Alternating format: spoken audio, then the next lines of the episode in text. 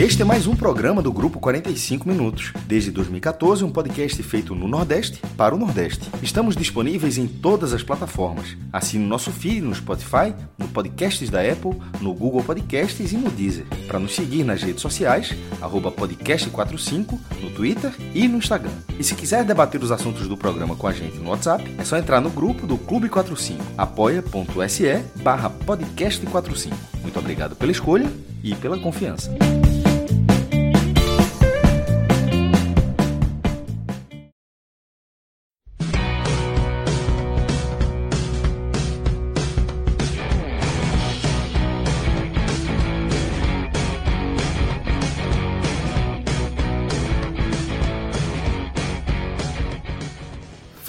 Galera, estamos ao vivo aqui nos canais do Grupo 45 Minutos. Eu sou Celso Shigami, já estou aqui na Twitch e também no YouTube com os meus caríssimos Luca Laprovítera e também Tiago Minhoca, dupla que está falando direto da capital cearense, lá de Fortaleza, é, e que vai trazer aí um olhar sobre a estreia do tricolor do PC no nosso manjadinho, é, no Campeonato Cearense, né? O Fortaleza venceu a equipe do Iguatu por 2 a 0 no PV. Tivemos aí, inclusive, testemunhas é, que acompanharam esse jogo em loco. E vou trazer a experiência aí para gente, tá? É, Tiago Minhoca aqui com a gente também, para complementar. E na sequência, a gente também traz o nosso olhar sobre a vitória do esporte, sobre a equipe do Petrolina, 2 a 0 para o Leãozinho, na Ilha do Retiro, tá? E Fred Figueroa vai estar aqui com a gente também para trocar essa ideia. E também a gente vai falar sobre a Copinha. Tiago Minhoca já está convocado aqui para falar da Copinha também, viu? Então é isso. Essa, essas são as pautas que, em tese, começam, abre aqui o nosso programa e vocês sabem, sabe-se lá onde é que a gente vai parar. Sejam todos muito bem-vindos, como é, nosso querido Rafael Monteiro. Rafael Monteiro, é, que está mandando um super chat aqui para gente. Desde já um abraço forte aí, meu camarada.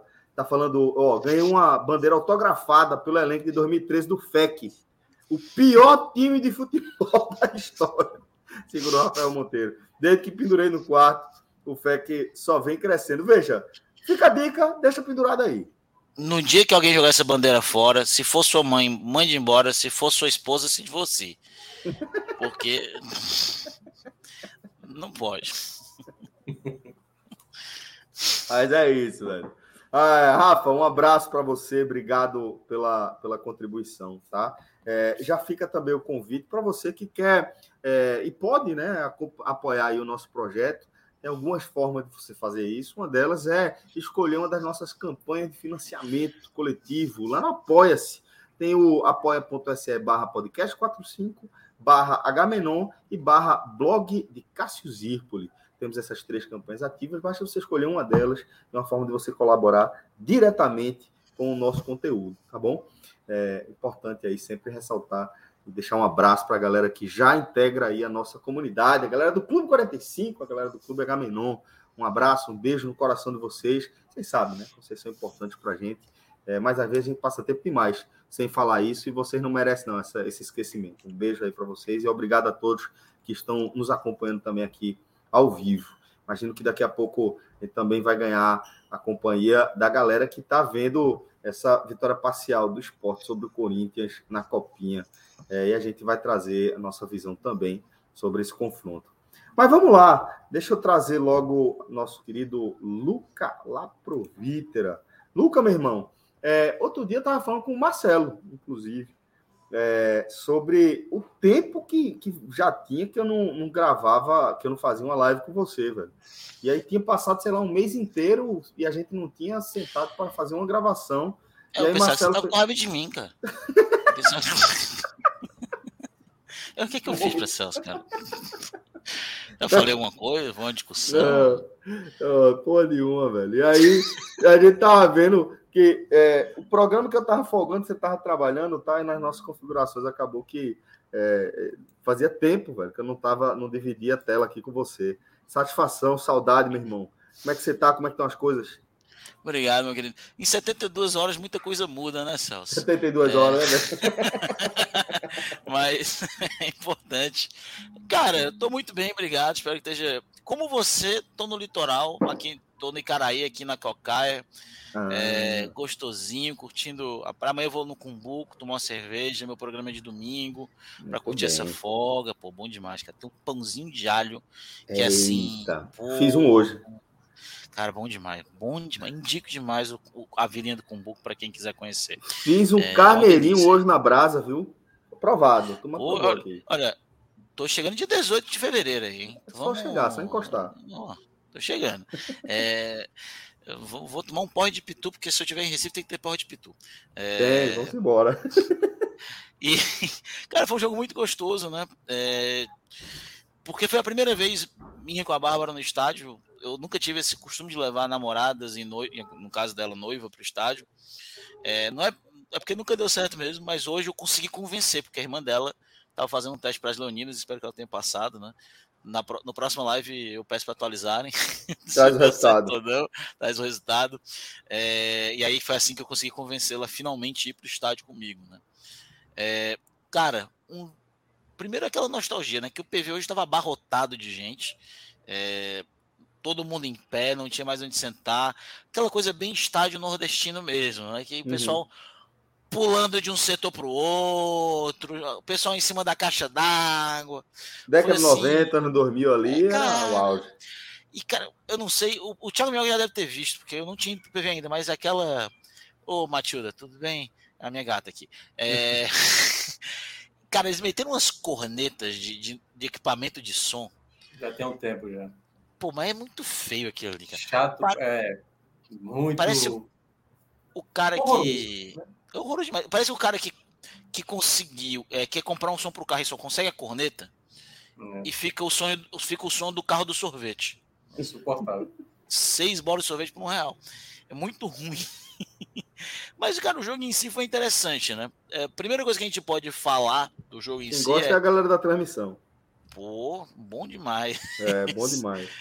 e, cara, incomoda todo mundo. Eu fiquei em frente a ela, inclusive. E, cara, é foi, foi bem legal porque é impressionante como o Pikachu e Fortaleza eles casam bem, viu, cara? Impressionante. É, é uma coisa assim maravilhosa como ele veste. Cara, veste demais. No, no, Japão não vestiu nada. No Japão, que era para ele finalmente. É, quando ele chega no Japão, o Ash Ketchum se aposenta, se aposenta não, não deu certo, né? É, combinou justamente com a aposentadoria do Ash. O Pikachu teve que voltar, né? E, e deu certo de, demais. Hoje, ele marca o primeiro gol da temporada, inclusive deu uma assistência para o segundo gol, um segundo gol muito bonito. E Fortaleza, ele, poucas vezes ele foi agredido no jogo. Foi um jogo bem, muito tranquilo. É, acho que talvez o Thiago tenha a mesma opinião que eu. É, eu não vou chegar aqui e falar que a jogador A ou B jogou mal. Eu acho que o time inteiro mostrou certas dificuldades muito pela falta de ritmo. É, ele, inclusive, o Voivoda não promoveu nenhuma estreia no time titular. A estreia que teve já foi durante o jogo. Usou jogadores que estavam aqui no passado. É, não voltou nem para o 3-4-3, jogou num 3-4-3 em boa parte do jogo, depois foi para o 4-3-3. É, ou seja, ele foi ali testando, realmente ele usou para fazer um jogo treino, né?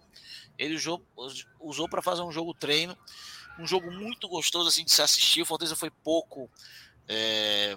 Meu Deus, o Fortaleza foi pouco agredido e são duas agora.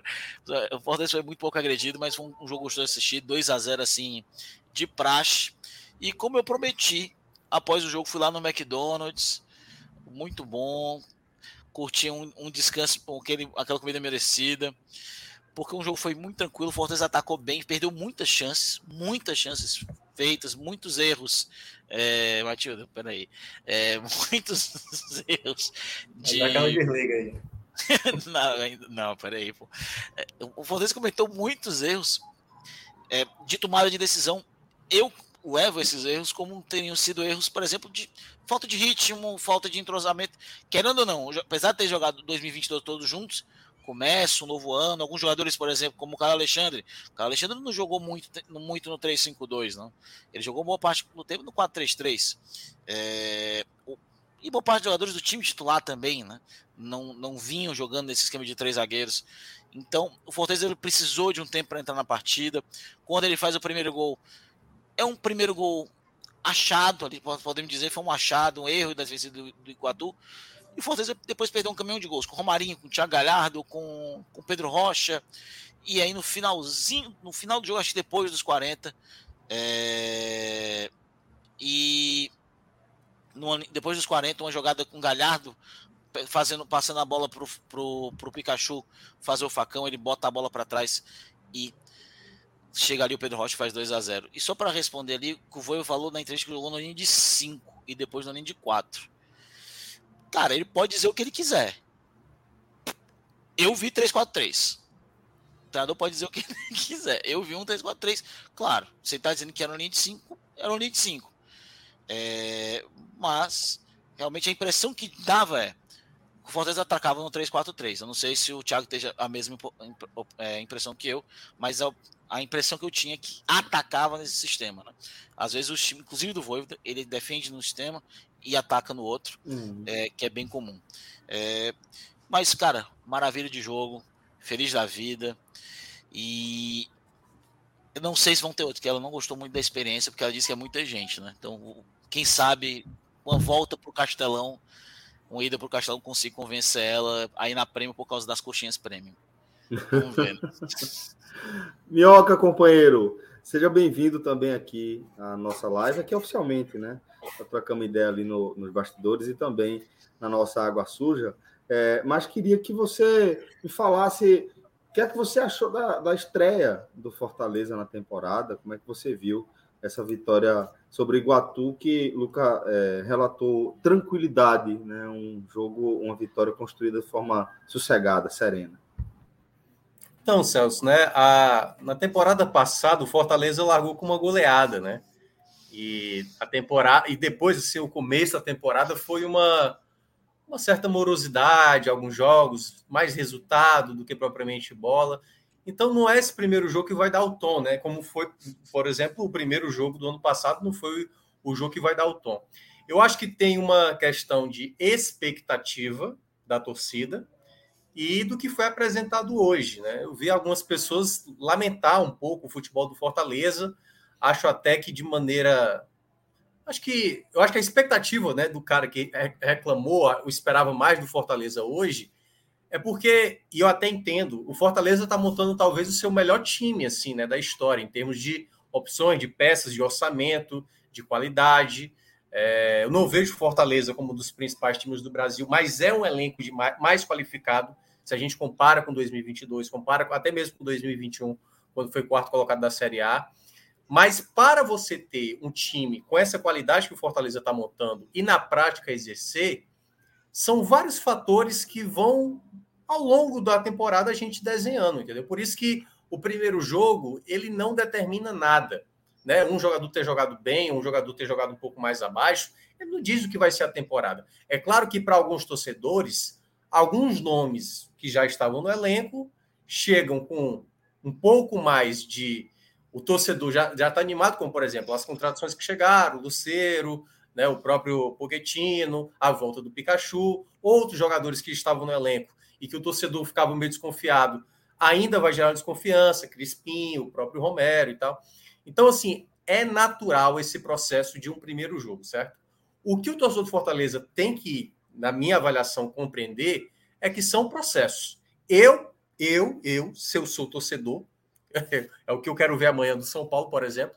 Eu não quero ver uma partida avassaladora do São Paulo no primeiro jogo. Eu não quero que o Elton Rato já meta três gols e tá bom, não. Eu quero é que na, no momento chave esse cara esteja jogando muito bem, que o time esteja jogando muito bem. E eu acho que o Fortaleza, esse momento é.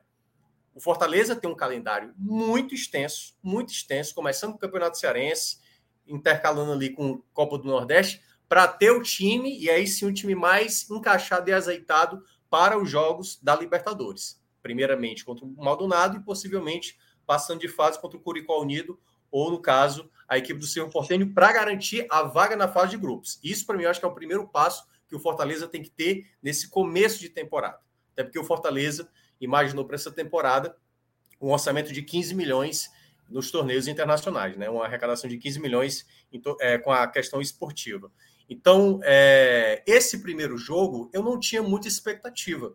De uma certa maneira, até essa formação que o Voivoda fez, né? Voltando de novo essa linha de três, e aí, como o Luca até descreveu, né? O 3-4-3, e que a, o próprio Voivoda chegou a falar, uma linha de cinco, na prática, Depende muito. Se você está com a bola é de uma maneira, se você está se defendendo é de uma outra maneira. Teve momentos que o Fortaleza estava se defendendo no 4-4-2. Teve um momento que o Crispim jogava como lateral esquerdo. Teve momentos que o Fortaleza até tinha mais a, a, a liberdade é, do, por exemplo, do Romarinho cai por dentro. Teve hora que o Romarinho foi para a esquerda e o, o, Moisés veio por dentro.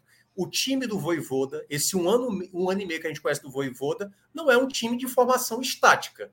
Essa é a formação e vai ser nesse posicionamento que os jogadores vão se movimentar. Não, muitas vezes teve um momento que o Calixande estava fazendo o lateral esquerdo, o zagueiro pela esquerda, com o, o, o próprio Sebate centralizado e o, o Benevenuto caindo pela direita, com um Tinga espetado. Então, acho que esse é um ponto importante que o Fortaleza tem nas mãos. Um treinador que conhece o seu elenco, que cobra do seu elenco cada vez mais que cada jogador faça mais sua função. Qual foi o problema que eu acho que gerou essa expectativa?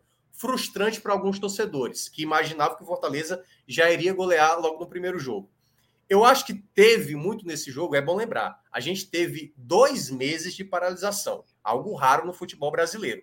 Então, o ritmo é diferente, a dinâmica de jogo vai atrapalhar para boa parte dos times. Não à toa, e eu acho que isso eu falei no ano passado, começo do ano, eu acho que eu tinha falado isso no ano passado, no ano retrasado. É só perceber, todos os times que forem começar a temporada, seja de Série A, de Série B, eles vão ter dificuldades contra adversários teoricamente mais frágeis, que não tem divisão, que é de uma Série D, que é inferior te tecnicamente do que você que tem menor orçamento. E aí parte, obviamente, da dinâmica dentro de campo, como esse time vai reagir. E eu acho que o Fortaleza, hoje na partida, lá no PV, ele teve dificuldade disso. Teve duas bolas do Benevenuto para o Tinga, que a bola foi para fora. Teve uma, por exemplo, que foi do, do Crispim também, uma bola que acabou indo para fora, um passe errado. Muita bola longa, esticada também, que acabou não dando certo. Então não era um jogo linear, onde o Fortaleza conseguia desenvolver da defesa para o meio de campo até chegar ao ataque. Não era um jogo desse tipo. O Fortaleza estava tendo essa dificuldade.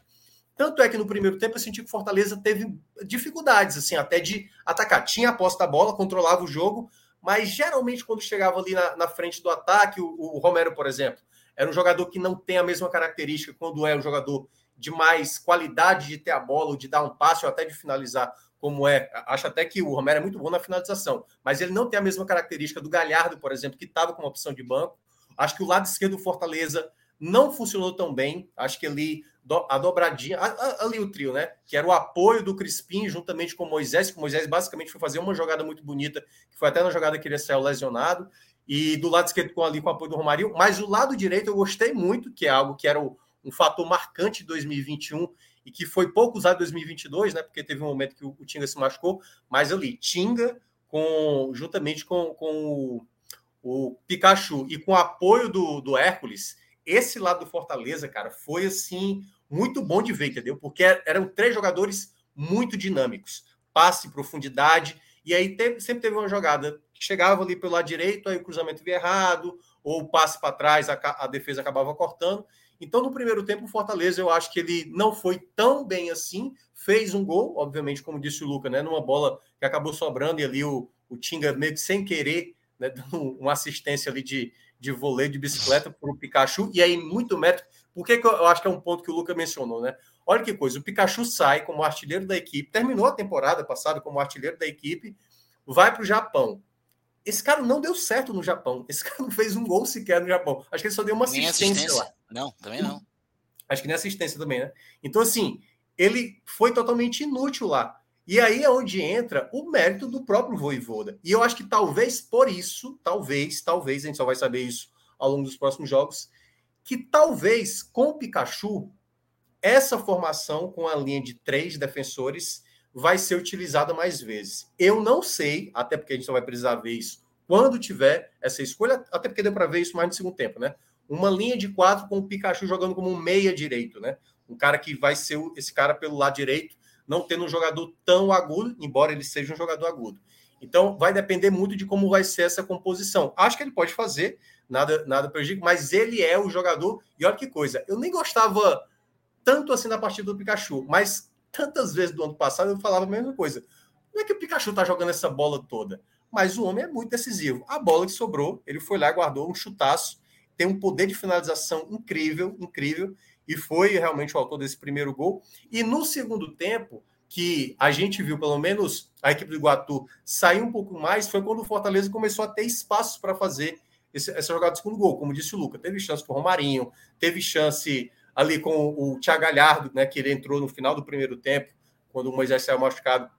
E acho que a entrada dele melhorou muito, né? Uma bola que ele pega ali na profundidade, dribla o goleiro e aí coloca a bola na trave. E aí teve outras chances que o Fortaleza poderia ter feito 2 a 0. Então, em resumo geral, Celso, eu digo que o Fortaleza, nesse primeiro jogo, ele mostrou uma das possibilidades que ele pode utilizar na temporada. E é uma das possibilidades que a gente tem que ponderar ainda. Por exemplo, eu acho que o Fortaleza entrou em campo hoje com um time que, se eu fosse palpitar, acho que o jogo do meio de semana contra o Calcaia será um outro time, ou boa parte desses times bastante modificado. Então, acho que a experiência valeu para o torcedor matar a saudade de ver uma partida.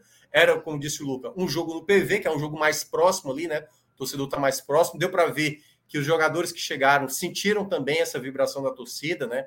Lucas Esteves, que estreou em campo, mas o próprio João Ricardo no aquecimento a torcida já fazendo ali, João Ricardo é tricolor, e ele já fazendo ali um agradecimento à torcida, o Pacheco. Então, o, os dois jogadores argentinos que ainda não foram, é, entraram registrados ainda no Fortaleza, o Lucero e o Pochettino também estavam lá e já sentiram ali um pouco a atmosfera, e o próprio Voivoda, que nunca tinha jogado no PV, especificamente, é a primeira vez que ele teve essa experiência. Então, acho que valeu para isso, para começar uma temporada. Eu acho que era muito importante Fortaleza, e claro, Fortaleza tinha tudo para vencer e venceu, né, ter logo essa possibilidade para garantir essa primeira colocação do grupo, para eliminar ali os dois jogos da segunda fase, para não ter um calendário mais inchado.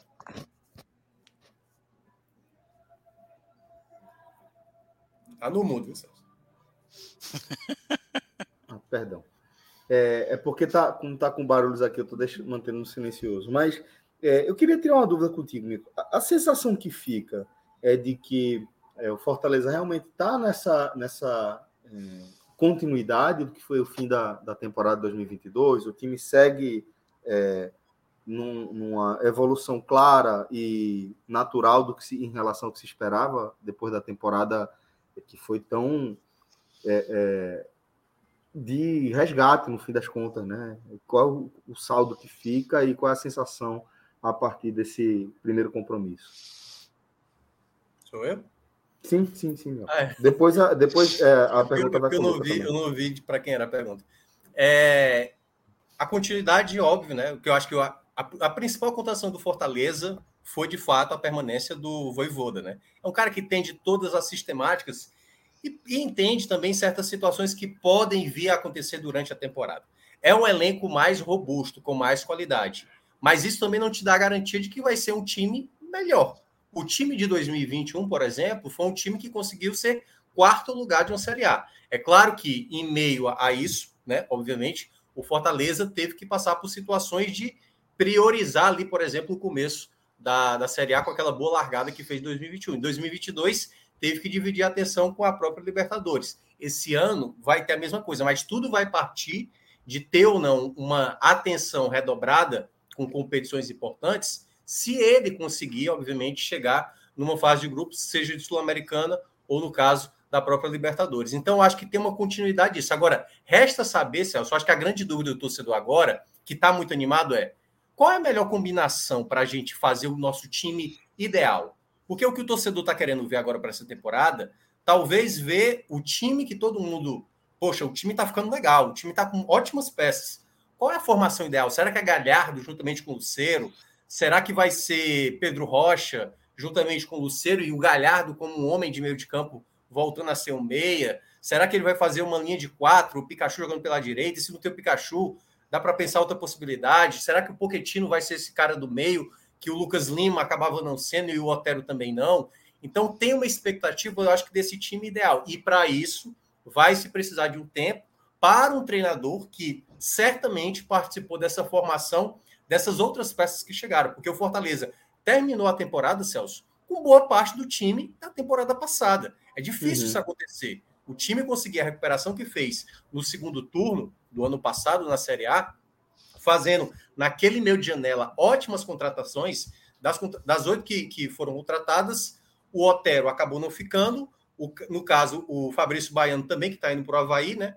E o Luan Poli, que não foi utilizado, porque basicamente, agora com a chegada do João Ricardo, ele se torna a terceira opção, né? Até nesse jogo, por exemplo, ele estava nem listado. Então, eu acho que para esse momento, o Fortaleza, que já tinha um time bem, bem moldado, faltava agora você ter outras opções para um momento como para não acontecer o que aconteceu no jogo de estreia contra o Cuiabá do ano passado. Fortaleza vai enfrentar o Cuiabá na Arena Castelão e coloca jogadores que pouco tinham jogado, né? Tipo, o Voivoda não girou tanto Ricardo. elenco assim. Vitor Ricardo.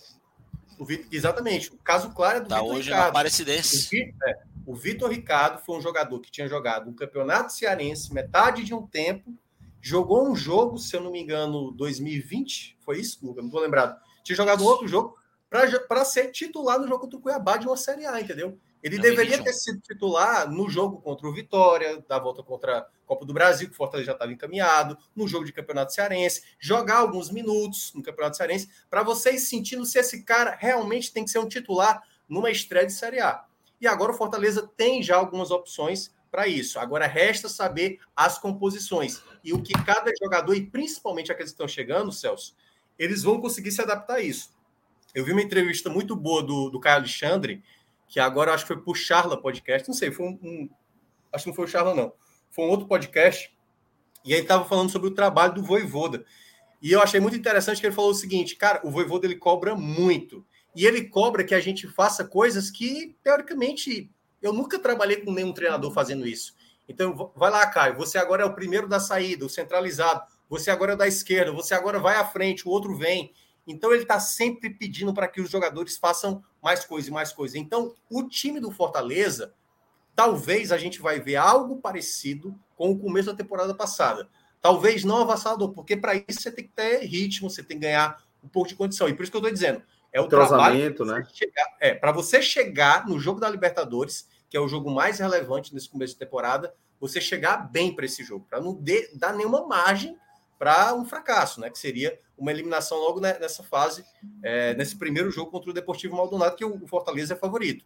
Então, acho que nesse aspecto é ir vendo cada jogador, combinação. Por exemplo, Pikachu, para quem está acompanhando aqui a nossa live, que está aparecendo na imagem, é um jogador que não jogará contra o Deportivo Maldonado. A gente já sabe o que esperar do, do Pikachu. É um cara que decide o jogo, beleza. A partir de agora, é começar a ver também uma possibilidade de você montar uma equipe sem o Pikachu. Porque com o Pikachu você sabe o que esperar dele. E o Fortaleza, no ano passado, quando perdeu o Pikachu, parecia que era o fim do mundo. E conseguiu montar uma equipe tendo um, jogadores decisivos, como o próprio Galhardo, como o próprio Pedro Rocha. Então, esses jogadores, obviamente, que vão ser testados, o próprio Lucero, o próprio Pochettino, esses caras todos vão passar por esse processo. Hoje, por exemplo, o Lucas Esteves jogou uma parte do, do jogo. O Pacheco pode ser utilizado no próximo jogo como titular. Então, eu acho que nesse processo que o Voivoda vai estabelecer na base de muitos rodízios e quando estiver chegando próximo ao jogo ali, né, finalzinho de fevereiro, aí eu acho que ele vai começar a definir o time que deve entrar em campo contra o Deportivo Maldonado para, de fato, é, ter o melhor time possível para isso. Mas é aquela coisa, né, como, como o Fortaleza quer para essa temporada. Fortaleza quer ter um time que tenha sempre opção de qualidade, seja um titular ou reserva, claro que é muito difícil imaginar que um titular e reserva são do mesmo nível. Obviamente, o titular acaba entregando um pouco mais, mas que não seja uma coisa tão gritante como, por exemplo, era no ano passado. Né? Ó, o time tá mal, é o Igor Torres, tá mal, é o De Pietri, que são jogadores mais instáveis. Matheus Vargas. É, Matheus Vargas, que eram jogadores mais instáveis. Aliás, daqui a pouco a gente vai falar sobre o Matheus Vargas, que conseguiu hoje uma proeza gigante. Né? Mas é Eu isso. É, é, você ter, é você ter jogadores que consigam ter um nível de qualidade melhor, que consiga ter uma estabilidade. Que finalização ali, viu? Que é, finalização. Foi. Exatamente. Pode. Selo Matheus Vargas de qualidade. Pare, pode parar. Ó, galera, é, deixa, deixa eu, eu é, fechar aqui a análise do, do Fortaleza com vocês, é, perguntando também por destaques individuais, né? Indo dentro daquela é, lógica mais parecida com o nosso é, antigo telecast, mas dentro, a partir de uma perspectiva e sobre, sobre um, uma ótica de, ó, quem é que, que começou é, bem pra cacete e por que é Pikachu, né? Por, né? Eu queria que vocês trouxessem esse, esse olhar aí. Mas não, brincadeiras à parte, é, quem, quem, chamou a atenção de vocês? Que, que destaque individual vocês gostariam de trazer aqui para o nosso análise? Posso? É. Eu, eu vou citar três jogadores como principais destaques, um jogador que eu acho que foi bem em alguns momentos do jogo. Para mim, três jogadores para mim mais destacados, três jogadores bem destacados. Tinga, muito bem. É um pouco pesado ainda o Tinga, mas muito bem. A, a, dobradinha dele com o Galhardo foi muito importante, muito seguro nos desarmes pelo lado direito, né? É, ele foi muito seguro por ali. Eu, eu sentia muita falta dessa dobradinha do, do Tinga com outro jogador. É, o Hércules eu acho que não teve tão bem assim. E acho que podia ter ajudado um pouco mais. E gostei especialmente quando o Galhardo entrou ali um pouco mais aberto pela direita. É, ele, um, um, ele, quando ele chegou no primeiro momento, o Galhardo estava um pouquinho mais para o lado, né? Então, ele, ali girou um trio. Foi justamente na jogada dessa, né? Com Galhardo e Pikachu, que saiu o segundo gol, é, apesar que o Tinga não participou. Então, acho que o Tinga, para mim, é um jogador que tem que ser chamado a atenção. Outro jogador que eu vou citar aqui é o, é o Ceballos. Dos três jogadores de defesa, no sistema defensivo, ele foi o mais seguro, muito bom. Especialmente porque o Crispim deixou alguns espaços, especialmente ali no final do primeiro tempo. O, o a equipe de Iguatu ela tem, ameaçou dar uma pressão e o Ceballos se saiu muito bem, fez uns cortes providenciais muito bons. É um jogador de 20 anos, vai fazer 21 agora, se eu não estou enganado. É, acredito que o Voivoda imagine o Ceballos numa temporada de, de se firmar né, no Fortaleza, no futebol brasileiro. Né? E eu espero que sim. É um jogador que ano passado, várias vezes, a gente comentou aqui que ele mostra ser bastante promissor. É, que ele é um jogador rápido, é um jogador inteligente, ele é um jogador de ótimas características. Ainda é um pouco afobado, hoje, em alguns momentos, fez algumas faltas pouco desnecessárias, mas é um jogador que hoje foi muito bem dentro do sistema defensivo. E o Pikachu dispensa apresentação, né, cara? O Pikachu gol, assistência, é, várias dobradinhas pelo lado direito, é, criou muitas jogadas, deu muita opção. Não preciso falar muita coisa. E o outro jogador que eu queria lembrar foi o Galhardo. Não achei que o Galhardo teve a melhor partida, mas ele deu uma dinâmica, um ritmo de jogo que complicou bastante a partida para o Iguatu. Ele tem uma movimentação, ele tem, ele cria jogada, ele limpa. Ele, é, até quando estava ele e o Romero, o ataque ficou mais fluido. Então o Galhardo foi muito bem para mim nesse sentido de dar maior dinâmica na partida. Foi um bom, é um bom jogador. É, para mim esses quatro, né? Claro que todo mundo ali teve sua contribuição, mas esses quatro são assim os que me chamaram mais atenção é, positivamente. Negativamente, talvez eu pudesse colocar ali no Romarinho e o Crispim, mas primeiro jogo de temporada, o pessoal voltando agora, teve farofa da Jaquei. Acho que não, acho que não vale a pena, não. Massa, velho. É, Minhoca, e queria que você também trouxesse para mim destaques individuais. Celso, eu, eu olhei da seguinte maneira, assim, né? É, tem a questão, obviamente, daquilo que você espera de cada atleta. Por exemplo, uma Sarrafo, coisa. Você... né? É, que é o seguinte: o que é que você espera do Galhardo que você espera, por exemplo, do Sebadios? O uhum. Sebadios era um jogador que, para alguns torcedores, seria a quinta opção de zagueiro, né? Dos dois titulares, dois reservas, e o Sebadios seria a quinta, porque muita gente até considera que o Abraão está na frente do Sebadios, por exemplo. E tem jogador, por exemplo, como é o caso do, do exatamente do Galhardo, né? Que é um jogador que terminou em alta então, qualquer coisa que ele não consiga entregar do que ele entregava no final do ano passado pode se tornar até mesmo assim uma crítica, né? Então, acho que tem essa, esse equilíbrio aí de expectativa, de desempenho. Eu acho que quem começou bem, ou que, assim, quem começou num bom ritmo, quem começou é, numa boa sistemática, já entendendo um pouco a dinâmica, o que mais me chamou a atenção foi o Sebates. Porque é o seguinte, a gente pode falar assim, ah, mas o Iguatu também não ameaçou tanto. Mas eu não digo nem defensivamente, não. Acho que até teve um momento que eu acho que foi ele ou foi o Benevenuto, não sei, que tirou uma bola, que foi um cruzamento até foi chatinho. Ele. Foi ele, né? Que ele botou a perna alta, né? A perna, que era assim, foi um difícil, que um zagueiro sem muito ritmo ali poderia colocar uma bola para dentro. E eu acho que ele foi muito bem nesse aspecto. Ele foi um zagueiro que estava muito bem ligado com o jogo. E o que eu mais gostei do Sebadios era algo que, de uma certa maneira, foi bom saber disso nesse primeiro jogo. Claro que ainda é o primeiro jogo. Porque o titular, vamos imaginar o time titular do Fortaleza, ou pelo menos que eu esperava eu o titular é. do Fortaleza que fosse entrar em campo. Eu tenho a impressão, eu tenho a impressão que hoje ele entrou de quatro a cinco titulares no jogo de hoje. Você tinha ali o Tinga, você tinha o Fernando Miguel, o Benevenuto eu não sei bem se é titular, porque eu tenho a impressão que o Tite é o titular, Benevenuto e Brits aí brigam por essa segunda vaga, porque foi assim que terminou a temporada passada, mas eu também não sei, a gente só vai saber ao longo dos jogos. Aí no meio de campo, o Hércules, eu não sei se é bem o titular, porque ele era um jogador que entrava e saía, mas o, no caso, quem terminou ali com titularidade, no caso, o Caio Alexandre, era um titular. E na Inclusive, frente... a galera tá lembrando dele aqui no, no Superchat, tá, Minhoca? Por é exemplo, Caio, Rafael isso. Vasconcelos está citando é. Caio Alexandre é. É, no Superchat aqui como que... um dos destaques. Sim, porque ele tem uma função que é muito relevante no esquema do, do, do Voivoda, né? Ele é o cara que vai à frente, é o cara que volta, é o cara que dá a primeira saída, o cara que faz a saída pela esquerda.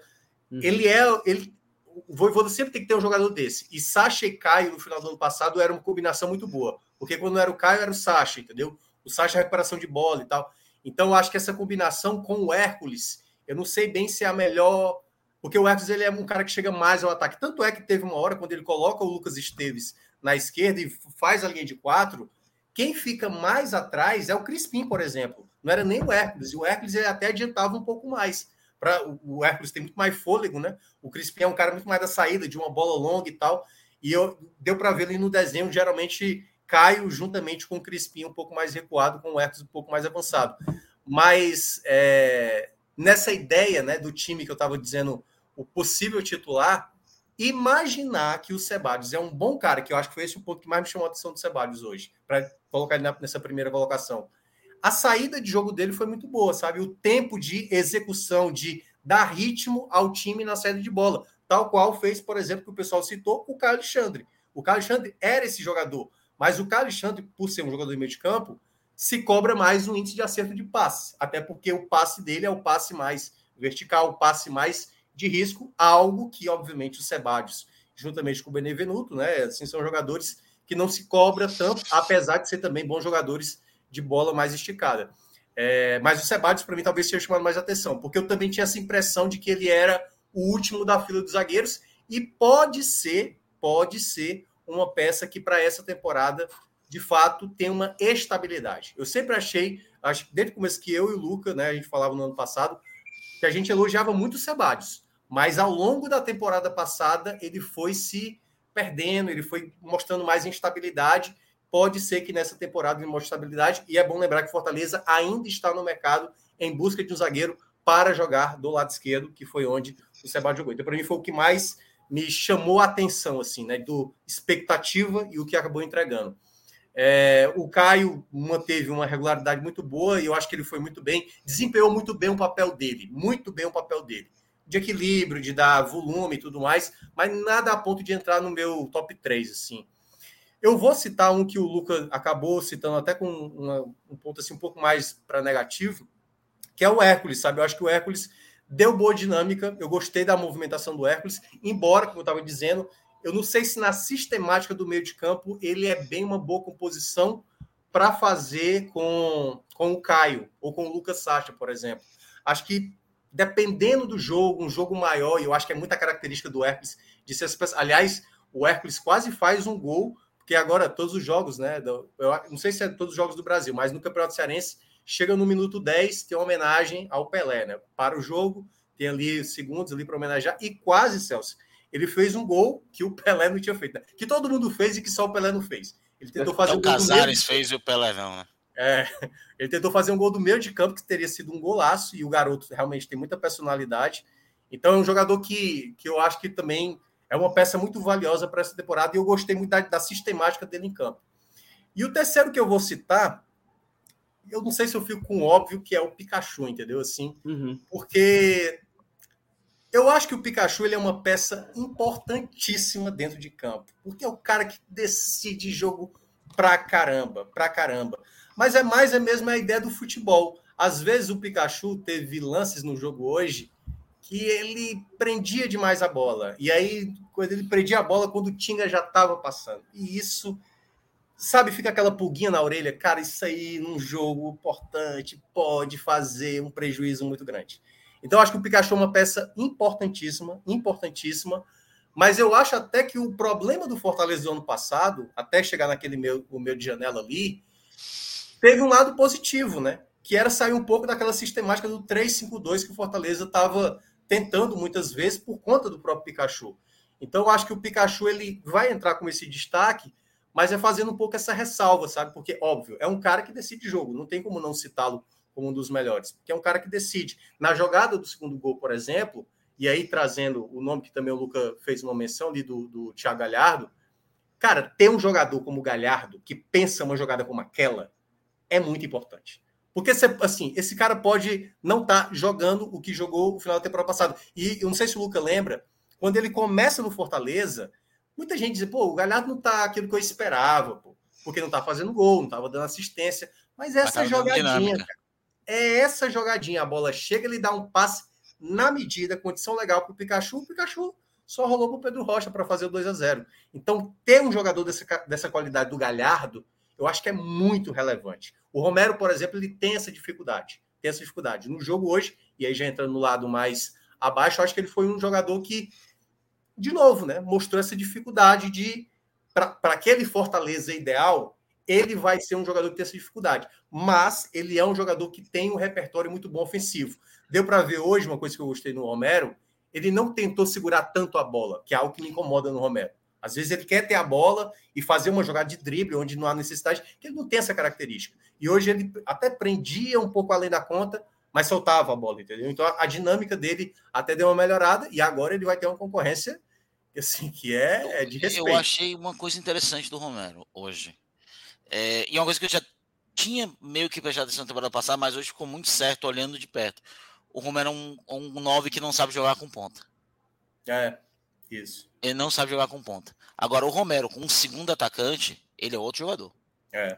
É impressionante como o Romero, quando ele tem um cara que fica ali perto dele para tocar, fazer um, dois, como ele muda dentro de campo. Como ele vira um jogador. Ele com o Galhardo, tava muito. Ele tava bem com o Galhardo. Sim, sim. Ele, inclusive, deixou duas boas oportunidades para o Galhardo é. desperdiçar. Então, ele é um cara que, com um segundo atacante, um cara perto dele, caindo próximo é. dele, é, estando ali perto dele, ele, ele flui muito mais. O que é e, é curioso, e, né? E aí, Luca, até para citar uma, uma situação, porque assim, eu vejo que tem torcedor que é muito incomodado com o Romero, certo? E aí é que eu acho assim, um exagero criticar. Eu acho que o Romero ele não consegue entregar o que algum jogador de Fortaleza entrega. Isso eu concordo plenamente. Mas isso não faz do Romero um jogador, e aí, voltando de novo o nome do rapaz, que vai ser citado mais vezes aqui no programa, Matheus Vargas, por exemplo. Matheus Vargas é um jogador falho, errático. É um jogador errático. Que uma vez eu até falei aqui, lembra, Luca? Eu falei, é um cara que pensa no erro antecipado, né? Não tem um craque, né? Que pensa na jogada antecipada. O, o, o Vargas é poeta, né? Ocorre você. Cara, ele vai errar. Aí vê, ele erra, né? É assim, impressionante. Mas o, o, o, Romero não. O Romero, ele é um jogador que se atrapalha muitas vezes, mas uma bola que sobra, ele tem qualidade para finalizar. O gol, por exemplo, do Santos, do, do próprio Moisés, uma ajeitada perfeita do Romero. E assim, é difícil encontrar jogadores que têm essa qualidade. Agora, ele não tem a mesma qualidade que, por exemplo, um Pikachu entrega, com a regularidade, com o poder de decisão que o Pikachu entrega, mas é um jogador muito importante para esse elenco. Então, o Fortaleza, o torcedor não pode achar que o Romero, por não ser um jogador melhor do que alguns jogadores, é um jogador inútil, um jogador que atrapalha, mas é um jogador que sofre mais nesse formato de jogo que o Voivoda acaba estabelecendo. Boa. Outro nome que eu ia só citar. Romarinho? Não, o Romarinho eu acho que teve um momento bom, mas depois deu uma queda. Mas eu queria citar mais dois jogadores, é só uma citação mesmo. O primeiro deles, que é o Crispim, que eu acho que não soube aproveitar, e eu acho que até nessa leitura dele do meio de campo me incomodou muitas vezes de querer fazer a bola, é aquela coisa, pegava na esquerda, puxava para a perna direita para fazer um, um, cruzamento diagonal muitas vezes. E às vezes fica manjado isso do Crispim, sabe? Eu acho que ter um pouco mais de movimentação, aproveitar mais o lado esquerdo. eu acho que faltou um pouco a movimentação do Fortaleza. Teve um lance, por exemplo, no primeiro tempo, eu acho que quem estava com a bola era o Hércules, não estou lembrado, era o Caio. E aí Romarinho e Romero correram, correram para o lado esquerdo. E aí o Crispim ficou assim, tipo, e agora? Por onde é que eu vou? Porque os caras foram para o lado onde, teoricamente, eu era para avançar no espaço, né? Então, alguma coisa da, da dinâmica de preenchimento de espaço, movimentação não ficaram bem sincronizadas. E o terceiro que eu vou citar, que foi o que eu também achei abaixo, o Moisés. O Moisés fez uma belíssima jogada, mas o Moisés assim não estava bem na partida. Assim, ele não estava duas vezes saiu com a bola sozinho assim. Ele estava com a bola, foi correr, aí quando foi ver a bola estava sempre lateral e tal. Então eu acho que ele não estava na mesma balada dos outros. E teve, teve um pisão ali no pé, né, segundo o próprio Fortaleza. Max, Max Oliveira. É, que, que chegou bem, né? O Max é conhecido por isso mesmo. E, e aí a gente não sabe, né? Assim, se for uma pancada, e aí foi mais para preservar, e qualquer coisa, ele vai ficar de, de fora por uns dias. Não foi nada grave, nada que acredito que nada, nada se rompeu ali, nem nada, que seria um prejuízo muito grande de Fortaleza logo nesse começo de temporada. Mas foi um jogador também que não me chamou, assim, do, do Moisés, que é o lance da expectativa, do Moisés, que a gente sabe, ele teve uma jogada de Moisés. E aí o restante ele tentou, achei ele bem abaixo. Cara, Boa, companheiro. Comentar uma coisa assim sobre o do Moisés. Desculpa te interromper, Celso. É, todo mundo sabe que hoje campo, os campos são padronizados, né? É, o campo do PV em, em, si, a dimensão é a mesma do Castelão. Só que uma coisa que, por exemplo, muitas pessoas que nunca jogaram futebol na vida, elas não têm noção que, tipo assim, o, o redor do campo ele faz muita diferença do jogo da equipe. Porque quem tem aqui apartamento, quem já mora em apartamento, você, vai, você entra num apartamento pequeno, se tem espelho, parece ele parece ser muito maior do que ele é, né? Aquela impressão, né, de, espaço. E quando você olha no Castelão, eu acho que os jogadores eles são muito mais tranquilos para fazerem certas jogadas é, de velocidade, afunilando, do que no PV. Entre eles o Moisés. O Moisés ele sempre buscava muito o limite do campo no PV hoje, para fazer jogada. Eu acho que isso atrapalhou muito ele. E eu prestei atenção que outros jogadores, muitas vezes, é, de jogadas, jogadas que em outros momentos eu acho que eles conseguiriam dar continuidade, um passe mais longo, just, talvez justamente por causa disso. É, eu, não, eu não sei se vocês, por exemplo, em Pernambuco, têm a mesma sensação, por exemplo, quando o esporte joga na ilha ou o náutico joga nos aflitos, que são estádios que têm um, o campo um pouco menor, e quando chega na Arena Pernambuco, eles conseguem, no mesmo tipo de jogada, dar uma continuidade, porque tem uma noção espacial um pouco maior. Eu é por que isso que dizem, Luca, que as arenas são neutras ou quase isso, porque quando um time joga numa arena, essas de Copa do, Copa do Mundo, ele está completamente adaptado a jogar em todas. As referências, as distâncias para a placa de publicidade, para a torcida, a posição do refletor, tudo isso é a mesma. Então você traz um, um, um conforto né, que, que estádios como Ilha do Retiro, como PV, como Aflitos, como esses estádios da velha guarda, né, da nossa região e de todo o país. Todo o país tem esses estádios, São Januário, por aí vai, Vila Alfredo Jacone, exatamente, Vila Belmiro. Esses estádios acabam dando essa, essa que não é muita gente, ah, pô, jogar com, com o Náutico nos aflitos é difícil porque a torcida grita, é uma soma de fatores que vai desde o posicionamento do vestiário, barulho, causa tudo um desconforto ao adversário. E o desconforto ele é muito visual, né? Ele é muito falta de, de familiaridade. Né? De... Exatamente, falta de familiaridade. Isso pesa muito no futebol. É. E o Iguatu jogou Exato. muito mais no PV do que o Fortaleza nos últimos anos. É. O Iguatu jogou na Fares Lopes né, no PV. Fortaleza não joga na Fares. O Fortaleza passou, não jogava no PV há quase três anos. Acho que. Acho que só o Tinga jogou no, no PV. Do time hoje. É, acho que sim. E o Hércules, né? Mas de resto, ninguém. Bom, galera, é, a gente vai chegar ao fim aqui da, da nossa primeira pauta, tá? Essa estreia de Fortaleza na temporada 2023. E aí eu me despeço de Luca Laprovita e de Thiago Minhoca. Queria agradecer a participação aí de ambos. É, Minhoca, se quiser seguir com a gente também por aqui para falar de copinha, fica à vontade. Luca, um uhum. cheiro para você. Boa Obrigado noite, demais pela resenha. Vê, até, até Recife, até o carnaval. Até logo, meu irmão. Até logo. Vamos embora. E aí Celso, a gente vai. Eu, Fala, eu, companheiro. Eu, eu não vi a copinha, assim, eu só vi resultados da copinha, né? Mas... Fica à vontade, meu irmão. Se você quiser. Mas, se você quiser mas o assunto é, é, é, esporte, né? Que eu, eu só vi o lance do Vargas, né? Se quiser, eu posso dar um pitaco de Vargas aí. Manda um áudio pra gente lá. Mas valeu também, então, Minhoca. Obrigado demais pela colaboração. Você é um querido, meu irmão. Valeu, e aí a gente vai. Valeu, meu velho. E a gente vai seguir aqui a nossa pauta, que o esporte entrou em campo, né? Hoje pelo Campeonato Pernambucano, venceu a equipe. é claro que a gente não vai abrir o programa aqui falando do Galeto, né, velho? Porque o fato é que o Sport entrou em campo duas vezes nesse, nesse sábado, acabou dando alegria para a torcida nas duas oportunidades, tanto na vitória sobre o Petrolina, na Ilha do Retiro, pelo Pernambucano, quanto é, pela, pela Copinha, 16 avos. Só que eu acho que o resultado da Copinha é, merece é, abrir aqui a nossa, nossa pauta do esporte. Porque, por exemplo, assim que, que é, se confirmou a vitória do esporte sobre o Corinthians, a gente recebeu essa mensagem aqui, ó, de Inácio. O jogo que a torcida do esporte quer telecast acabou agora na Copinha. Isso aí já estava absolutamente assimilado, mas foi um indicativo de que a gente estava indo pelo caminho certo mesmo. Obrigado, Inácio, pela força mais uma vez, obrigado pela colaboração.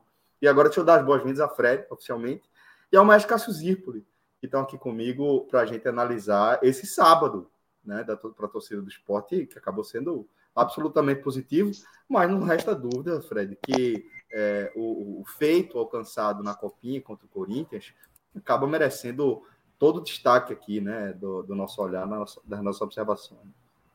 Celso, passando um pouco até dos nossos bastidores, né, para quem está assistindo, quando acabou o jogo do esporte, eu já fui no grupo e falei, ó, é melhor a análise do esporte começar depois da Copa São Paulo, porque eu percebi, e era natural essa percepção, que havia uma mobilização da torcida para assistir o jogo. Era o jogo principal da, do, do Sport TV ali da noite. A gente sabe que o Corinthians ele mobiliza a torcida, né? O Corinthians joga a Copa São Paulo, né? Para buscar o título. Tem uma tradição nessa nessa competição, a tradição da base. E era um jogo grande porque há uma relação especial que está sendo construída entre essa geração da base e a torcida do esporte. E essa noite, Celso, ela levou um pouco é, o grau dessa relação. E é por isso que, antes mesmo da bola rolar, a gente já começou a conversar, porque, pô, segura um pouquinho, começa o programa meia hora mais tarde, ia começar às 8, começou 8 e meia, 8 e 40 estica um pouquinho a análise do Fortaleza para que quando a gente sente aqui para falar do esporte, a gente fale também da Copa São Paulo. Fosse uma derrota, fosse é, a vitória que mesmo com o placar de 2 a 1 um, ela deve ser tratada como uma vitória de imposição, uma vitória maiúscula, né? E eu vou deixar que Cássio siga mais com essa análise, até porque parte dessa relação que eu estou aqui sublinhando, tá, Celso? Que essa geração e essa geração inclui Paulinho, que hoje deu passe para Wagner Love. Essa geração inclui alguns jogadores que estão no Recife. E ela, talvez até pela maturação, né, por, por a gente viver um momento em que redes sociais nos aproxima, mais jogos são transmitidos da base, e é uma base boa. É uma geração interessante. E aí eu concordo com o Inácio, eu acho que havia uma expectativa maior para essa atuação e para esse resultado do que o jogo contra o Petrolino. O jogo do Petrolino era só assim. Não me invente de jogar horrível, de, de perder ponto ou de vencer com um pênalti arrumado ali aos 30 e tantos do segundo tempo. Como a atuação do estadual foi ok, você transfere toda toda toda a carga de energia para a copinha. E aí bate, e eu vou introduzir Cássio dessa forma, em algo que Cássio que é uma bandeira de Cássio. Qual é a bandeira de Cássio? Que a Copa São Paulo não deve ser apenas um, um descarte de jogadores que poderão ser, abre aspas, utilizados no profissionais. Por que eu, eu digo abre aspas? Porque se a Ju, se Riquelme, se outros jogadores tivessem ficado no Recife, eles estariam jogando 10 minutos, ou nada, ou zero. Né? Paulinho entrou nesse jogo, não entrou no primeiro. Tá? Então o Cássio defende muito que ter uma equipe forte na copinha ajuda na maturação desses atletas e até mesmo para que eles criem um certo lastro quando precisarem jogar no estadual. E aí eu concordo com o Cássio quando ele diz o seguinte: duas, três semanas não vai mudar muita coisa em começo de ano desses caras estarem no elenco principal ou na Copa São Paulo. O único ponto que precisa ter cuidado nesses casos é a duração dos contratos dos principais jogadores. Né? Você não pode ir para a Copa São Paulo tendo jogadores expostos aí com contratos curtos. Mas, Cássio, pode seguir daqui, porque eu diria que o dia de hoje ele coro, coroou um pouco nessa sua, sua bandeira, essa sua forma de analisar como os times devem encarar a copinha. Fala Fred, Celso, a galera. Até porque a sua contrapartida ela não tem relação nenhuma com a base. Se o time não tem contrato pronto, porra, o azar não é da base, o azar não é de Suede, não é dos outros jogadores. Isso aí é uma questão de organização. Então, assim, se a contrapartida que você falou é essa, então não, eu considero irrisória. Porque isso aí é óbvio. Você não pode mandar um, um, um time que tenha talentos com um contrato que não tenha nenhuma segurança para o clube. Aí é burrice, o nome é outro. Então, desconsiderando essa parte, Fred, considerando que o trabalho é uma escolha, tipo, ó, a gente é melhor não ter o time os melhores jogadores na Copa São Paulo e poder utilizá-los logo no, é, no estadual e tal. Sempre me incomodou.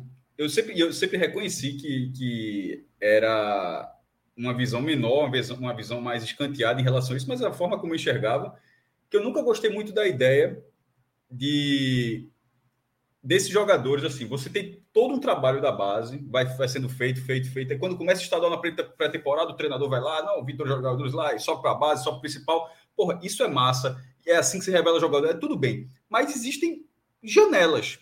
Eu não acho que a janela da Copa São Paulo, o torneio mais tradicional do país nessa categoria, não é o maior, o maior campeonato brasileiro, o torneio de turno, assim, um campeonato já é maior, mas o mais tradicional é a Copa São Paulo, que é muito, é uma competição muito curta, é, eu não concordo muito que, tipo, faltando três dias, se discuta se o centroavante vai jogar ou não a Copa São Paulo. Isso atrapalha o resto do time inteiro, pô. Aí vamos supor, pô, a, a, a Ju poderia estar jogando Pernambucano? Poderia. Poderia ter jogado contra o Maguari e contra o Petrolina. Assim, não mudaria a vida do Francamente, não mudaria a vida do esporte muito. Talvez era jogador ganhando cancha e tal. Mas mudaria a vida de todos os outros jogadores que estão lá em São Paulo. E, e esse time que agora vai chegar ao sexto jogo, já é, fez uma primeira fase sem tomar gol, passou do Zumbi de Alagoas com muita facilidade e agora venceu o Corinthians. Veja só, eu acompanho, se procura acompanhar é, a Copa São Paulo no que, é, que é possível. E o esporte fez cinco boas partidas. Tipo, o esporte já chegou outras vezes. É, não chegou muitas vezes, não, tá? Inclusive nas, nas, oitavas de final, é só a quarta vez em 21 participações que o esporte chega entre os 16 melhores. As outras foram Até 94. porque para chegar entre os 16 na Copa São Paulo é chato, viu, meu amigo? É, hoje é, é pior, né? É, antigamente até tinha é. menos times, hoje são, 120, são 128. Mas mesmo assim, sempre foi difícil. Você nunca largava nas oitavas, não. Você sempre tinha que passar algumas fases para chegar nas oitavas. Então, assim, é, quando o esporte lá em 94 chegou, ele passou algumas fases. 94 caiu nas oitavas, 97 chegou nas quartas. Foi o time de Irani, por exemplo, o time que tinha Irani, que depois foi usado no principal, fez gol, os gols do título do esporte 98. E a outra foi, acho que, deixa eu até anotar aqui, acho que é 2016, deixa eu ver aqui. Uh, e 2016, que foi uma campanha muito boa. Curiosamente, se não me engano, foi eliminado pelo Cruzeiro, vai jogar com o Cruzeiro. Jogou com o Cruzeiro nas quartas agora vai pegar o Cruzeiro nas oitavas. É, nem sempre o esporte foi bem em todas as partidas. De repente não precisava, teve um jogo até que choveu muito, assim, o gramado não ajudava, tem, tem condição, mas eu acho que o esporte foi bem superior aos, aos adversários em todos os jogos. O 0 a 0 com o comercial, por exemplo, a partida é um absurdo o jogo ter sido 0 a 0 já da primeira fase, assim, agora. Os dois estavam classificados e tal, mas assim, o esporte assim, perdeu uma quantidade de gols. Só para mostrar assim, que o resultado que o esporte não ganhou, ele foi muito melhor do que o comercial. Esse jogo contra o Corinthians, para a galera que assistiu, acredito que muita gente está acompanhando a gente aqui, tem assistido essa partida. É... Eu acho que o esporte foi melhor os 90 minutos do Corinthians. O Corinthians abriu o placar, é, fez 1 a 0 o esporte não acusou o golpe Poderia ter acusado o golpe, tá? Porque o Sport estava até bem, toma um gol ali no lançamento. É um lançamento do Corinthians. É, um, lança, é um chutão e que vira. E assim, mas é o Corinthians tem um mérito lá na frente. Mas assim, não foi uma bola trabalhada, trabalhada até sair o gol do Corinthians. E o Sport não acusou o golpe. Não teve tantas oportunidades no primeiro tempo, mas teve o controle do jogo no primeiro tempo. No segundo tempo, veja só. não é demérito ao Corinthians, porque o Corinthians é o maior campeão. Inclusive, é justamente falando que como é surpreendente ver o maior vencedor da Copa São Paulo, Deca campeão, 10 vezes campeão da Copa São Paulo, um time que é sempre duríssimo, sobretudo pela quantidade de jogadores que consegue revelar, pela quantidade de títulos que tem, pelo apoio que tem, sempre tem a, a torcida lá na fonte luminosa, e não parecia que era o time sub-20 do Corinthians. Porque, ou então não parecia que era o time sub-20 do esporte. O que eu quero dizer é o seguinte: tinha alguém ali que estava com uma categoria diferente. Pode ser um pouco de exagero, mas foi assim que eu vi. Eu vi o esporte muito superior de uma forma assim impressionante, Fred. O esporte foi muito melhor do que o Corinthians. É, no final, o abafa, abafa é abafa, pô. Se leva uma bola ali, o Corinthians empata, beleza do jogo. Se, se o esporte tivesse perdido de 1 a 0 como estava perdendo até os 20 minutos do, do segundo tempo, tivesse terminado 1 a 0 a gente estaria dizendo aqui, pô, meu amigo, foi uma boa partida que o esporte fez. Mas o esporte não fez uma boa, o esporte fez uma ótima partida, foi muito melhor. E, e, e com, com, jogadores. É, a Ju, ele é lá da parte lá da, da defesa para o meu campo. Lucas André, um cara muito. Esse vai, esse vai tomar, em algum momento, vai tomar o lugar de Ronaldo Henrique, do jogador de futebol Ronaldo Henrique. se, se é possível. Mateuzinho, se soltar a bola um pouquinho mais, mas assim, veja só. Você também tem que ver, e aí é JP muito bom nisso, de ver, de tentar ver, não é muito fácil, a, a campeonato de base com algum desprendimento. Que, que seja o seguinte: esses caras estão em formação. Porque algumas coisas irritam. Aí, porra, é, é, a, é, a, bola que prende demais. É o passe que, porra, de vez em quando é só o passe óbvio, era o passe melhor. E o cara, de vez em quando, na base, não quer dar o passe óbvio, ele quer dar o passe com o maior efeito, com a maior qualidade técnica, o maior refino possível. De vez em quando, o feijão com arroz era o que precisava para a jogada prosseguir. Então, essas coisas acontecem, é absolutamente comum, mesmo em super times do é, sub-20. Isso, é, isso é normal. Na hora que você tenta eliminar, você, na hora que você vai desconsiderando, Fred, você vai, é, melhor dizendo, você vai absorvendo essas ressalvas. Ou seja, o, porque o esporte fez tudo isso. O esporte irritou nessas coisinhas, tudo isso. Mas o Corinthians muito mais. Porque o Corinthians errou muito mais do que o esporte. Mas na hora que você absorve todas as situações comuns a um jogo sub-20, foi uma partida muito bem jogada. É um time muito bem organizado, onde o tempo todo eu até coloquei no Twitter, foi a única tweetada que eu dei jogo, nem consegui botar a matéria no ainda, que eu disse, pô, vou até fazer um postzinho, porque era justamente isso. E é, é até o que eu vou falar um pouco agora, depois de falar da, da partida. Que não é só não é um post sobre o jogo. Vou, na verdade, vou falar o post que eu nem coloquei no ar. Que é a forma de, de enxergar a organização que você pode fazer na Copa São Paulo. Revelar jogador é óbvio que é essencial. Todo mundo quer revelar. Tem um, o Palmeiras nem precisa revelar a Hendrick, né? Hendrick já era uma realidade, mas jogou, a, a, jogou a temporada sub-20 pelo Palmeiras e ganhou tudo ano passado. Mas, assim, todo mundo quer revelar um jogador, o esporte precisando muito, se repete, revela um, já paga uma conta, porque revelou, vendeu no passado, vendeu Gustavo, vendeu Mikael, vendeu Maílson. Esse ano, até o momento, não tem ninguém, assim, a, a, pre, preparadíssimo para ser vendido. Mas, e agora vem o mas, com um time, com um conjunto, com um time organizado, na minha opinião, eu acho, eu vou falar assim, o JP pode discordar, você pode discordar, qualquer pessoa discordar, mas é a minha opinião que eu tenho muito tempo. Eu acho uma coisa óbvia. Assim, que o objetivo é revelar. Mas se o time estiver arrumado, a chance de revelar é muito maior. Então, se faltando três dias, quatro dias, porque isso não aconteceu nessa viagem, até quando tipo, o esporte poderia ter, se não me engano, Vitor Gabriel, tá? O lateral esquerdo do esporte poderia até ser, poderia até, o esporte poderia até ser melhor. Mas, mas no geral, do que Quem mais poderia estar? Fazer, não, conclui, Cássio. Quem pergunta Pedro quem mais poderia estar? O JP está aí, ele pode ajudar. É, que Mas... tem idade, que tem idade que poderia estar ainda nesse time, além de Vitor Gabriel, seria Paulinho, que deu uma assistência hoje pelo Putz. profissional. Né? É, Ítalo, aí... volante. Mas Paulinho não precisava estar. Paulinho já era o jogador que estava Sim. já. Paulinho seria um rebaixamento. Integrado, ele, veja só integrado. Paulinho, Paulinho já estava integrado ao profissional. Ele tem a idade, ele tem a idade, mas ele já estava integrado. A questão é essa. Vitor Gabriel, que é um cara que foi convocado para a seleção brasileira sub-16, é um cara que não está integrado ao profissional. Já teve uma oportunidade contra o próprio Corinthians, inclusive, uma vez. A primeira vez foi desastrosa, mas depois já teve outra. Esse cara poderia. Mas a questão não é perder um ou dois jogadores. É o desmonte. É de repente o treinador, como já viu, o treinador, não, botou cinco jogadores e tal, e manda um arremedo de time para a Copa São Paulo. Aí vai para a Copa São Paulo, leva três lapadas Viajou para quê, porra? Não revelou ninguém. Fez uma, fez uma campanha curtíssima. O, ti, o, time, o time precisou se preparar lá em três dias para começar a competição. Ninguém rendeu. Assim, é isso que eu falei. Eu nunca concordei com isso. Eu sempre achei assim, eu sempre achei difícil de entender. Eu ia falar outra palavra, mas não precisa ofender, não. Eu sempre achei algo difícil de entender. E dessa vez o Sport perdeu porque, tipo, não era para Paulinho estar nesse time. Paulinho já está integrado. Vitor Gabriel poderia, mas beleza. Mas não, não precisava, porra, tira Ju, tira Maraca, tira Lucas, tira Mato. Porra, vai, vai mandar quem? Ah, tem, tem alguns só times pra, que. Só para fazer um adendo, Cássio, eu não tenho 100% de certeza, mas se eu não me engano, o Vitor Gabriel até sentiu uma lesão recentemente. Pronto, ou seja, não foi nem por, por, por essa opção. Mas muitas vezes já aconteceu de, de mandar o sub-18 Tipo, já mandou o sub-18, porra. Porque o sub-20 foi esfacelado, ficou utilizado, ficou treinando como profissional. O sub-20 ficou treinando como profissional para ser integrado, beleza. E você não lembra de nome de nenhum jogador. E nem dos, dos que ficaram, e nem do sub-18 que viajou. Ou seja, você não teve nenhuma coisa nem outra. Então, assim, na hora de uma organização, a Copa São Paulo, ela pode ser tratada como o fim do ciclo. O Pernambucano está começando agora pelo calendário. O Pernambucano é que está errado. O Pernambucano era para ter começado tão cedo. A Copa São Paulo joga em janeiro, num período que não tem jogo profissional nenhum. Então, assim, dá para deixar a Copa São Paulo, dá para deixar um time bem organizado. Se o time estiver bem organizado, esse time do esporte foi campeão pernambucano sub-20 ganhando 14 jogos, pô. Deixa eu, deixa até ver a campanha foi essa. É, mas eu acho que foi exatamente, foi 100%. Jogou a, o, isso, esse isso, time isso, que está lá. Exatamente. São 14 jogos, 14 jogos, 14 vitórias, 55 gols a favor e 4 gols sofridos.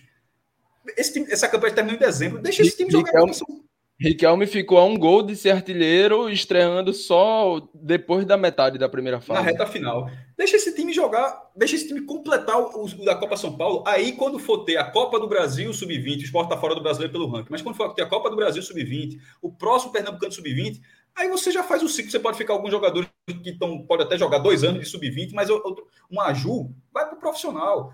É, Lucas André, até pelo tamanho do cara, meu irmão, aquele cara é, porra, cara daquele tamanho, bota no profissional. Cara. Ou é futebol, é basquete aquele cara. Bota no profissional. Mas deixa terminar o ciclo, porque essa campanha, o esporte tem bons valores, tá com bons, não, tá com ótimos valores individuais nessa campanha. É, mas esse time vai chegar ao sexto jogo e não interessa como vai ser contra o Cruzeiro. Porque o esporte, porra, nunca foi tão. O máximo que o esporte fez foi passar uma fase a mais, foi chegar nas quartas. O que está sendo feito até aqui muito mais do que uma grande atuação individual, como, por exemplo, aconteceu, é, foram duas, na Copa do Campeonato Brasileiro Sub-20 de 2008, que foi no Rio Grande do Sul. O esporte foi vice-campeão brasileiro Sub-20. Foram dois, tinha Ciro e Saulo. Ciro já tinha sido até usado pelo profissional em alguns jogos, mas assim, era Saulo que pegou vários pênaltis, e os dois foram para o Mundial Sub-20 depois daquela competição. Ali tem, você também tinha, acho que um meia, é, que até depois teve a confusão da porra negócio de, de pegar contrato, de, de, sair, acabou a carreira. Mas, enfim, esse time agora, ele tem bons valores individuais, mas nesse momento é o conjunto desse time. É a forma como esse time trabalha a bola, a forma como esse time cria situações de jogo. Eu vi esse jogo com muito mais atenção do que o Esporte Petrolina. Vi o Esporte Petrolina, beleza, mas esse, eu, eu, eu, acho que com muita gente, meu, meu interesse maior era muito mais Esporte Corinthians, porque era o maior desafio técnico que esse time teria. O time tinha feito quatro boas partidas, mas com adversários menores, volta redonda, Comercial, Inter de Limeira, Zumbi. Ótimas partidas. Jogou bem contra esses quatro. O sarrafo seria maior agora. E o desempenho se manteve. É uma campanha com. São cinco vitórias, não. Quatro vitórias e um empate. Quatro vitórias e um empate. É uma campanha com até aqui, com resultados e o mais importante, desempenho e desempenho coletivo. E com esse desempenho coletivo, todo esse time, agora encerra a minha análise, que é assim que, é assim que eu vejo Posso, eu repito, posso estar enganado, tá? Só quis falar aqui o resumo de, da forma como eu vejo. Esse desempenho coletivo acima da média, na minha opinião, ele está valorizando todos os outros jogadores. A Ju já era uma realidade, beleza, mas, é, mas era importante que a Ju estivesse lá, porque outros jogadores estão jogando é, um, um, um, desempenho melhor porque ele está lá. Contra Maguari Petrolina, pô, se a Ju não vai deixar de ter oportunidade profissional, não. E, se deixar que está errado é o esporte. Se deixar, quem está errado é o esporte. Agora, os outros lá não teriam essa oportunidade. O outro time, se você tirasse os principais nomes que todo mundo achava que já nem deveriam estar tá lá, deveria estar tá treinando aqui e tal, esse time já poderia estar, tá, já poderia estar de volta ao Recife. E vários jogadores que estão é, desabrochando lá já poderia não ter tido outra oportunidade. Então, copinha é para revelar, base é para revelar, é óbvio que é para revelar. Mas não é para revelar o cara sendo peladeiro, porra. Você pode revelar o cara sendo, sendo desde a base um cara com fundamentos técnicos, com bom desempenho individual e com senso coletivo. Que coisa melhor do que, do que um time com 20 anos, os caras com 20 anos estarem jogando, jogando e você fala, porra, esse cara vai ajudar, vai, vai ser muito mais fácil a adaptação desse cara. Um time que, um time que aos 20 anos já é obediente coletivamente. Ou seja, porque o que o esporte fazer? Os caras lá e de revela, aí o cara, depois dos 20 anos, é que o cara vai ser obediente coletivamente. Esses caras que estão lá já são obedientes coletivamente. Esse Lucas André, se ele for integrado, ele vai ouvir Anderson e vai entender como ele está ouvindo Suede. A Ju vai ser a mesma coisa. Mateuzinho, se melhorar um pouco o trato com a bola ali, é muito rápido, mas assim, prende um pouquinho. Juan Xavier, ótimo jogador. O coletivo desse time já é uma escala de uma base que há muito tempo eu não vi na base do esporte. Tá? A, a maior revelação que o esporte já teve é disparado, é a de 94. Revelou quatro caras da seleção brasileira. Pô, revelou seleção brasileira principal. É, que, em algum, que foram em algum momento, ou no esporte ou fora do esporte, mas chegaram na seleção principal, era um time só. Juninho, que Juninho Pernambucano, Chiquinho, Adriano e Leonardo. Pô, aí é foda. Aí, aí é um pouco difícil de, de, isso acontecer novamente. Mas aquilo, pô, foi em 94. A gente está quase 30 anos depois. E coletivamente, esse é, é, então, repito, coletivamente, o esporte já teve bons desempenhos, como eu acabei de falar, já foi vice-campeão brasileiro sub-20, mas aquele time coletivamente não era como esse como está se mostrando ser. JP, é, primeiro agradecer aqui a presença de, de JP, né? Porque nesse momento ele tá tem uma missão aí de estava assistindo Palmeiras e Juazeirense, né? Mas eu disse JP, pô, a vitória é importante do esporte, todo mundo querendo ouvir uma análise. E JP, para quem não acompanha a gente de forma regular, é um profissional que hoje estuda a base, né, trabalha com a base e nos ajuda muito né, a jogar uma luz mais detalhada sobre né, todos os clubes aí da região. Né, ele está sempre acompanhando por perto e, naturalmente, né, até porque hoje trabalha com o esporte, ele, ele tem um, um conhecimento muito de perto né, dessa, dessa geração. JP, eu queria primeiro tua análise sobre essa visão de Cássio, se você concorda, que acha que a Copa São Paulo é, um, é parte fundamental do processo de maturação de um jogador, que deve ser privilegiada com, de forma racional, naturalmente, né? que deve ser privilegiada dessa forma. E aí você também já pode, já pode trazer relacionados, porque Cássio falou algo interessante. A gente já imaginava Riquelme, já imaginava Ju, mas aí hoje você vê, você entra aqui no chat, Fábio rouba a cena, né? Então você já tem mais, mais jogadores sendo, sendo, sendo adicionados a uma lista. A uma lista tem Ítalo e Pedro que ficaram no Recife, né? Que já tiveram é, chances. Pedro não poderia, né? Pedro não poderia. É, sim. É. Ítalo poderia. Mas assim, não, mas eu tô até falando além da Copinha, uma lista de jogadores da base, porque a gente abre, né? Twitter, tem sempre uma demanda. Pô, eu queria ver Ítalo, eu queria ver Pedro. Eu nem sou um deles, inclusive, porque eu não gostei muito da entrada, sobretudo de Ítalo no time em 2022. Pedro eu achei melhor. Né? E, e, e não gostei. De, acho que Ítalo é um cara que se aprender muito a jogar sem a bola, a marcar mais duro, mas obviamente quando tem a bola no pé, ele gira jogo, tem uma facilidade, joga de cabeça erguida, isso é sempre muito bom. Então eu queria essas tuas duas análises. Se você concorda com essa linha de Cássio, né? E, e quem está aproveitando bem essa chance nessa, nesses cinco passos que o esporte já deu nessa copinha? É, é, seguindo, né? É, abrindo com, com esse debate que, que a gente tem já, já em, em momentos no ar, fora do ar, né? Eu vejo o, o futebol de base, né, o futebol de formação, formativo, como tendo três pilares mais importantes para você formar, né? Para você ter uma base forte, você ter, formar bons jogadores, é, são eles, primeiro, uma boa captação, que é onde você vai encontrar atletas interessantes, atletas de maior talento. O segundo, você ter bons profissionais né, na casa para poder estimular esses bons talentos é, que, que, a captação vai estar tá ali trazendo. E o terceiro ponto é colocar esses jogadores em nível competitivo alto, né, que aí talvez seja um dos principais, é, uma das principais dificuldades, né, sobretudo quando esse ano a gente perde, né? E aí falo a gente por hoje ser um funcionário do, da base do esporte, né? A gente perde a disputa do Campeonato Brasileiro.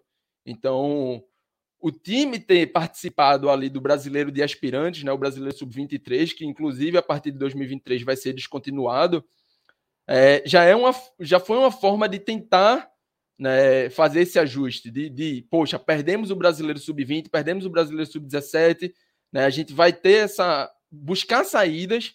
Né? Foi até estudado que, que uma possibilidade desse time participar da Série A2, né? Foi, mas acabou é, encontrando o brasileiro de aspirantes como a melhor das saídas para esse primeiro momento. Né? E a Copinha, sendo depois, e aí Cássio falou muito bem, né? Hoje o principal campeonato de, de base é o brasileiro, né? O oficial, é o chancelado pela CBF, é onde estão é, um calendário mais regular, com pelo menos 10 jogos ali para todo mundo, né? Com viagens ao longo do, do Brasil. Mas a Copinha é um campeonato extremamente tradicional. E eu venho batendo na tecla desde o início, né? O fato de, poxa, o esporte, por exemplo, pegou um grupo com Comercial de São Paulo, Inter de Limeira de São Paulo e Volta Redonda. Tá, Comercial, Inter de Limeira, é, Volta Redonda não são times de, de nome, não são times tão né, na mídia hoje que você não, não, não acha, pode achar que não tem times tão fortes, mas são times que estão ali no centro comercial. Então, esses times estão se, sempre sendo. É, são times que comercialmente já têm um, um, dinheiro, comercialmente já estão no centro, que, que podem atrair os atletas, atrair os empresários dos bons atletas, conseguem ocasionalmente ali, poxa, vai ter um, um, cara que é ali de São Paulo, ali da região do interior, que passou no, no, Corinthians, passou no Palmeiras, passou no São Paulo e foi dispensado e prefere ficar ali pela região. Então, esses times sempre estão sendo bastante competitivos e ao longo do ano, no estadual, e aí, é, com, com, com todo respeito, mas dentro da própria campanha que Cássio citou aqui do estadual sub-20, na primeira fase, o Sport jogou grande parte dela com seu time reserva. E Cássio já passou os números: 50 gols feitos em 14 jogos, né? 14 vitórias em 14 jogos, 100% de aproveitamento, em que pese que o time reserva esteve jogando grande parte. Né? Então, assim, esses times que estão nesses outros centros, eles estão o ano inteiro. Quando você bota a Inter de Limeira no Campeonato Paulista, a Inter de Limeira vai jogar contra Santos, vai jogar contra Red Bull, vai jogar contra Corinthians. Você bota o Volta Redonda no campeonato é, carioca, vai jogar contra o Flamengo, vai jogar contra o Vasco. Então, campeão times... carioca, né, inclusive. Isso. Então são times pequenos, menores, mas que dentro de um trabalho de base, dentro de uma competição o ano inteiro estão disputando Carioca, Copa Rio, OPG, Copa São Paulo, é, Campeonato Paulista e sempre tendo nível competitivo. Né? E aí, quando você traz os times nordestinos para a Copinha que vão enfrentar esses times, você já coloca um nível de disputa acima, você já coloca um nível competitivo acima, você já coloca um nível de preparação acima, um nível de teste que muitas vezes a gente passa boa parte do ano sem ter. Né? E aí eu concordo com o Cássio de que sim, é importantíssimo você ter um planejamento bem estruturado para a Copinha. Eu vou bater sempre na tecla. Eu acho que a finalidade última, né, o, o, o final ali tem que ser sempre o profissional. A prioridade tem que ser o profissional. Se há uma programação, uma logística, feito, por exemplo, o Vasco, o Flamengo, os times estão fazendo, né? O sub-20 desses times estão jogando esse início de estadual, enquanto o profissional está tendo uma preparação ali maior, mais estruturada. O Vasco, se eu não estiver enganado, foi para os Estados Unidos para fazer uma pré-temporada diferente né, enquanto a base e, e, reservas vão estrear, estão estreando no, no, estadual. Mas no momento em que, poxa, o esporte estreou quarta-feira né, no, no, no, no Pernambucano profissional, jogou hoje já novamente profissional e está jogando com o seu time principal. A gente está vendo em campo Thierry, Sabino, Wagner Love, né? Tá vendo contratações como Vargas, como Edinho, que são contratações que, que geram expectativa, o goleiro Renan. Então, quando a gente tem isso, né? É, é um fato que o que tem de melhor, o que você tem de possível disponível, idealmente tem que estar disputando a copinha, né? Deve, ou pelo menos deveria estar disputando a copinha.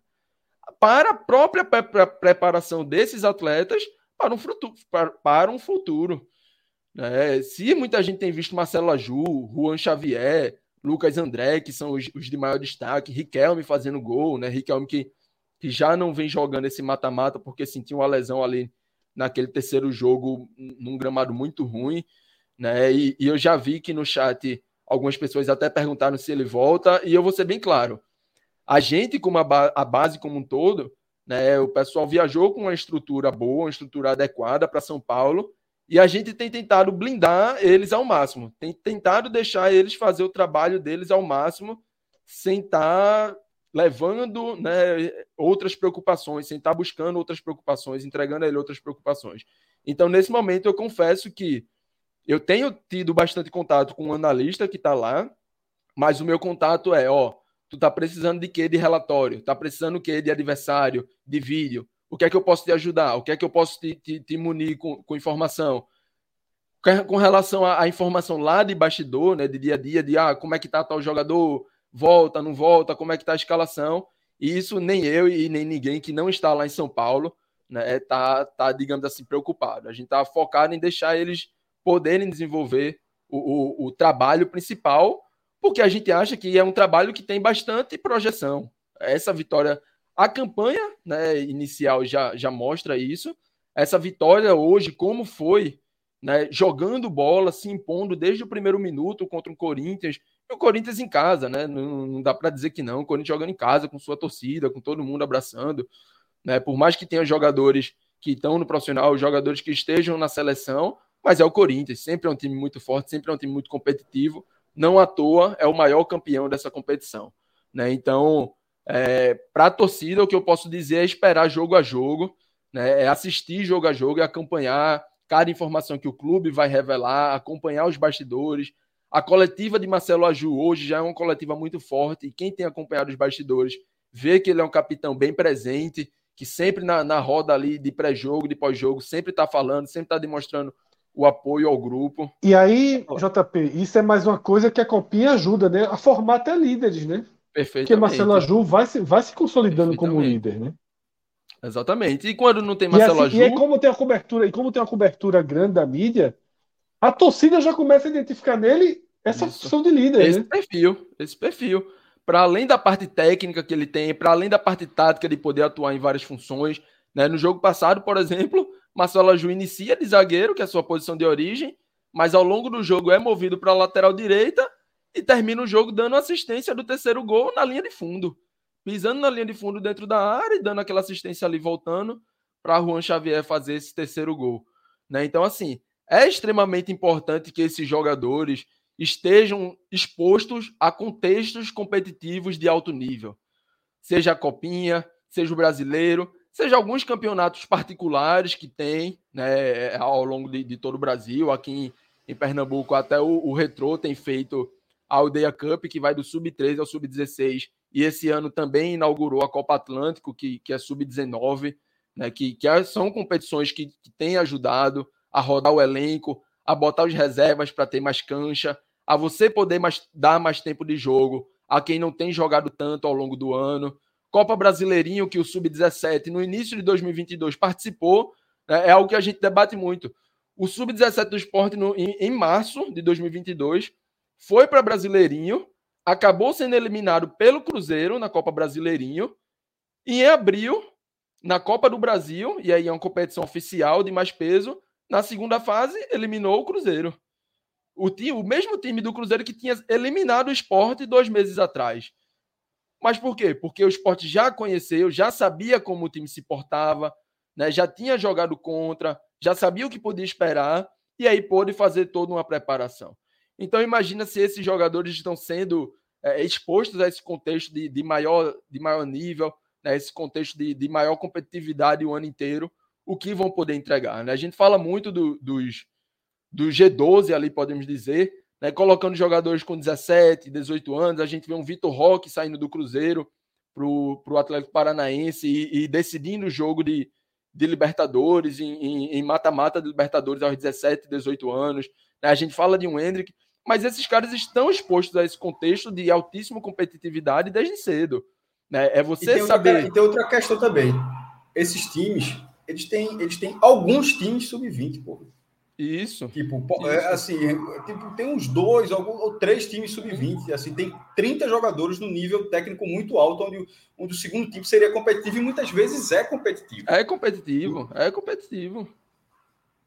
O esporte, então, assim, o esporte ainda não tem, o esporte ainda não tem a capacidade para ter meio time competitivo. Ou você tem um time competitivo e não é abdicar do jogador fazer falta no profissional. Não é isso não, porque isso vai chegar. Mas assim, se não puder é, é uma escolha. Pronto, meu irmão. O que é melhor, era, é, pode ser melhor, o que era melhor nesse momento era ter a Ju contra um.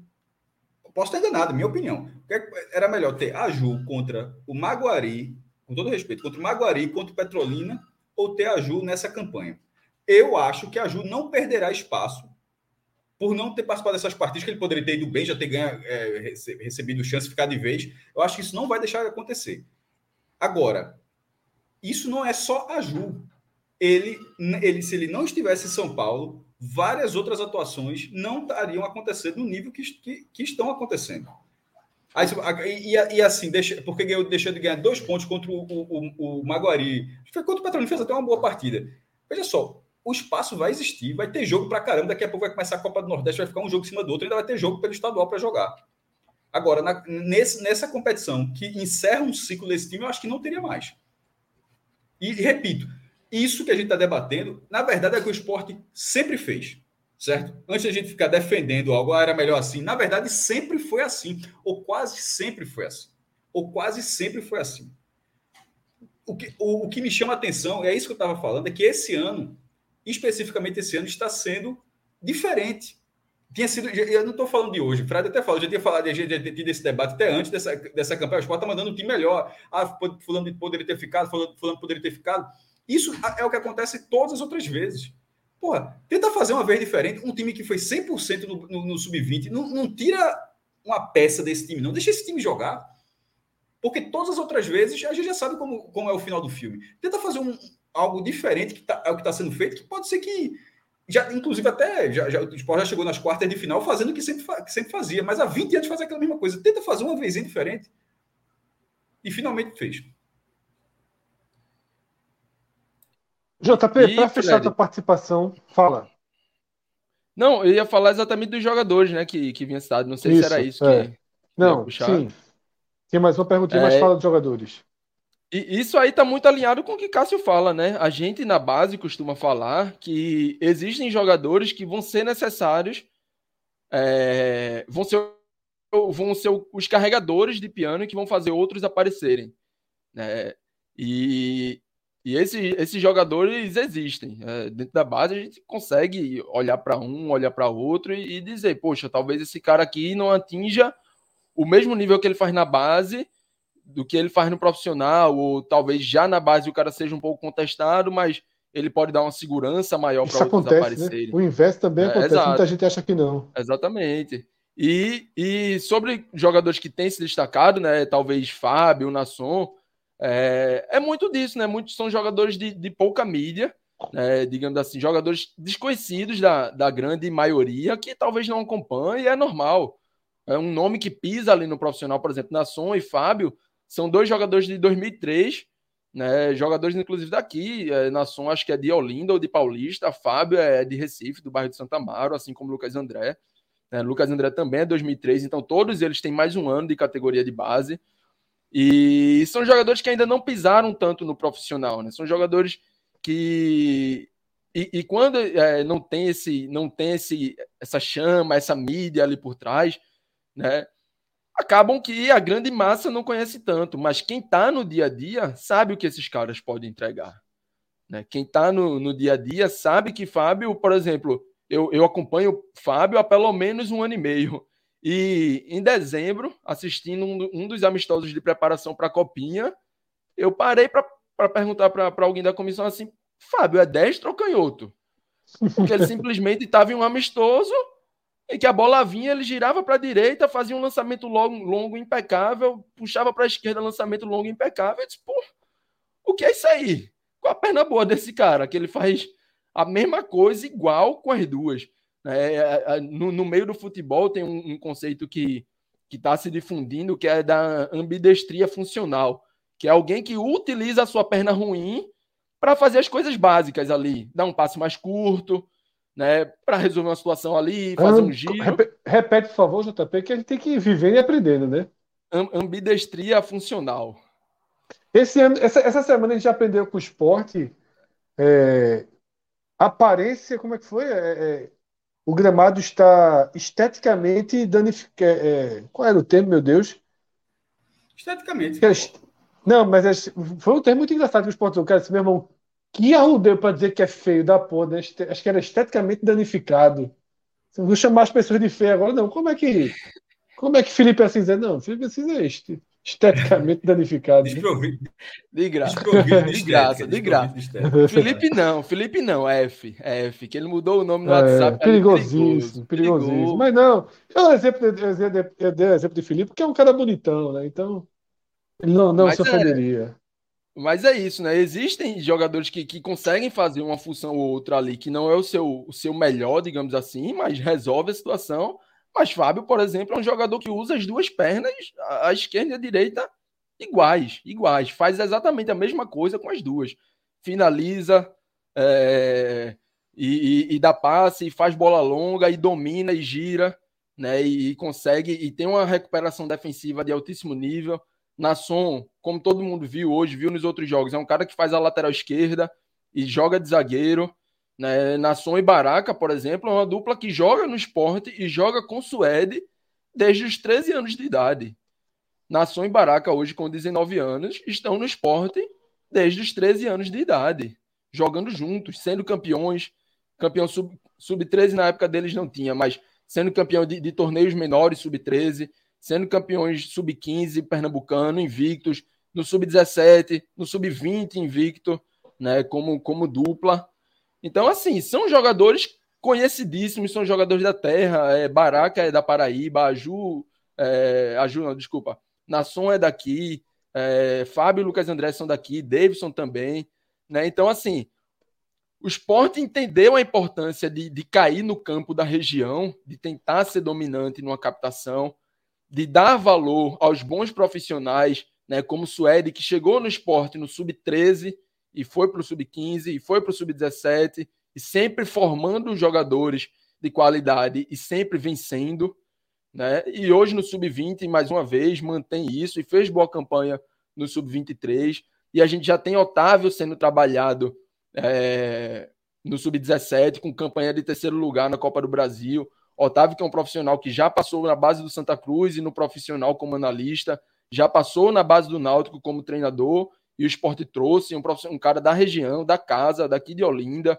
É, Luan é mais um que voltará, Luan, que atualmente é auxiliar desse sub-20 na Copinha, voltará a assumir o sub-15.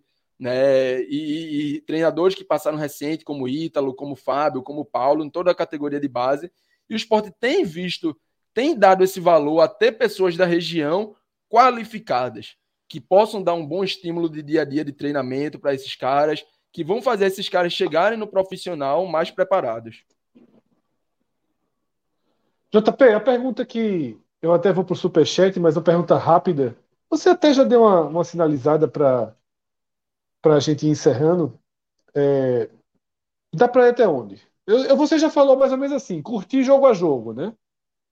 Isso, a ideia é essa é... mesmo ou a gente pode ir? Porque assim, a tabela é dura, né? Já vem Cruzeiro pela frente, a tabela não tem muito.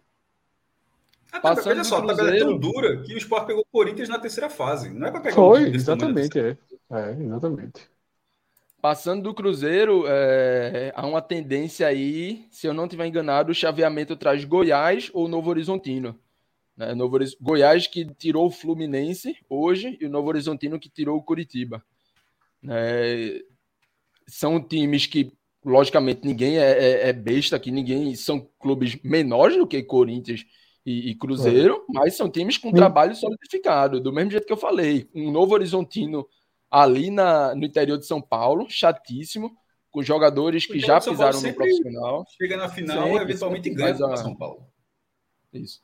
E o Goiás também, que tem um bom trabalho de base, né? Que tem, tem investido também nesse sentido, tem, um, tem uma captação é, em evolução aí em todos os níveis. Então, assim, não é fácil, mas é um time coeso. Acho que a, a, a matéria, a, a, entrevista de Marcelo Aju ao final do jogo é, foi bem enfática, né? A gente veio para mostrar que o esporte é time grande e o nosso objetivo é título. Né? Então, no dia a dia, a missão é uma só: é sempre trabalhar o próximo jogo com, com, total foco, porque aí sabe que há um, uma possibilidade, há uma capacidade para se alcançar mais lá na frente, né? para ir mais e mais. Eu acho que a gente não tem que colocar esse peso como uma obrigação, mas sabendo que a possibilidade existe. É isso. JP, deixa só a gente passar o superchat aqui, porque talvez é, tenha algumas coisas só. da base. Fala, Cássio. Não, pode chamar o superchat. Não, chama o superchat. Depois não, fala, fala, fala. Pra, pra... Não, é só e depois assim, eu chamo, é, No Nordeste, no Nordeste, assim, em mais de 50 anos de Copa São Paulo, é, a estreia, se não me engano, é 72 ou 73 com Bahia. A gente até teve esse programa aqui, ninguém, apesar da Copa de São Paulo ter mais de 50 anos, é, ninguém tem nem 40 participações, porque o Nordeste demorou um pouco mais a participar. Vai ter 37 e depois pula, acho que é o Vitória 36, o Sport é para 21 e todo mundo abaixo disso. Então, assim, são muito menos participações. E a, a melhor campanha até hoje é um vice-campeonato do Bahia, perdeu do, do, Flamengo. A única final que chegou, e semifinais já são raras. É, antes de qualquer E botou gente no tipo, tobogã, viu? Botou.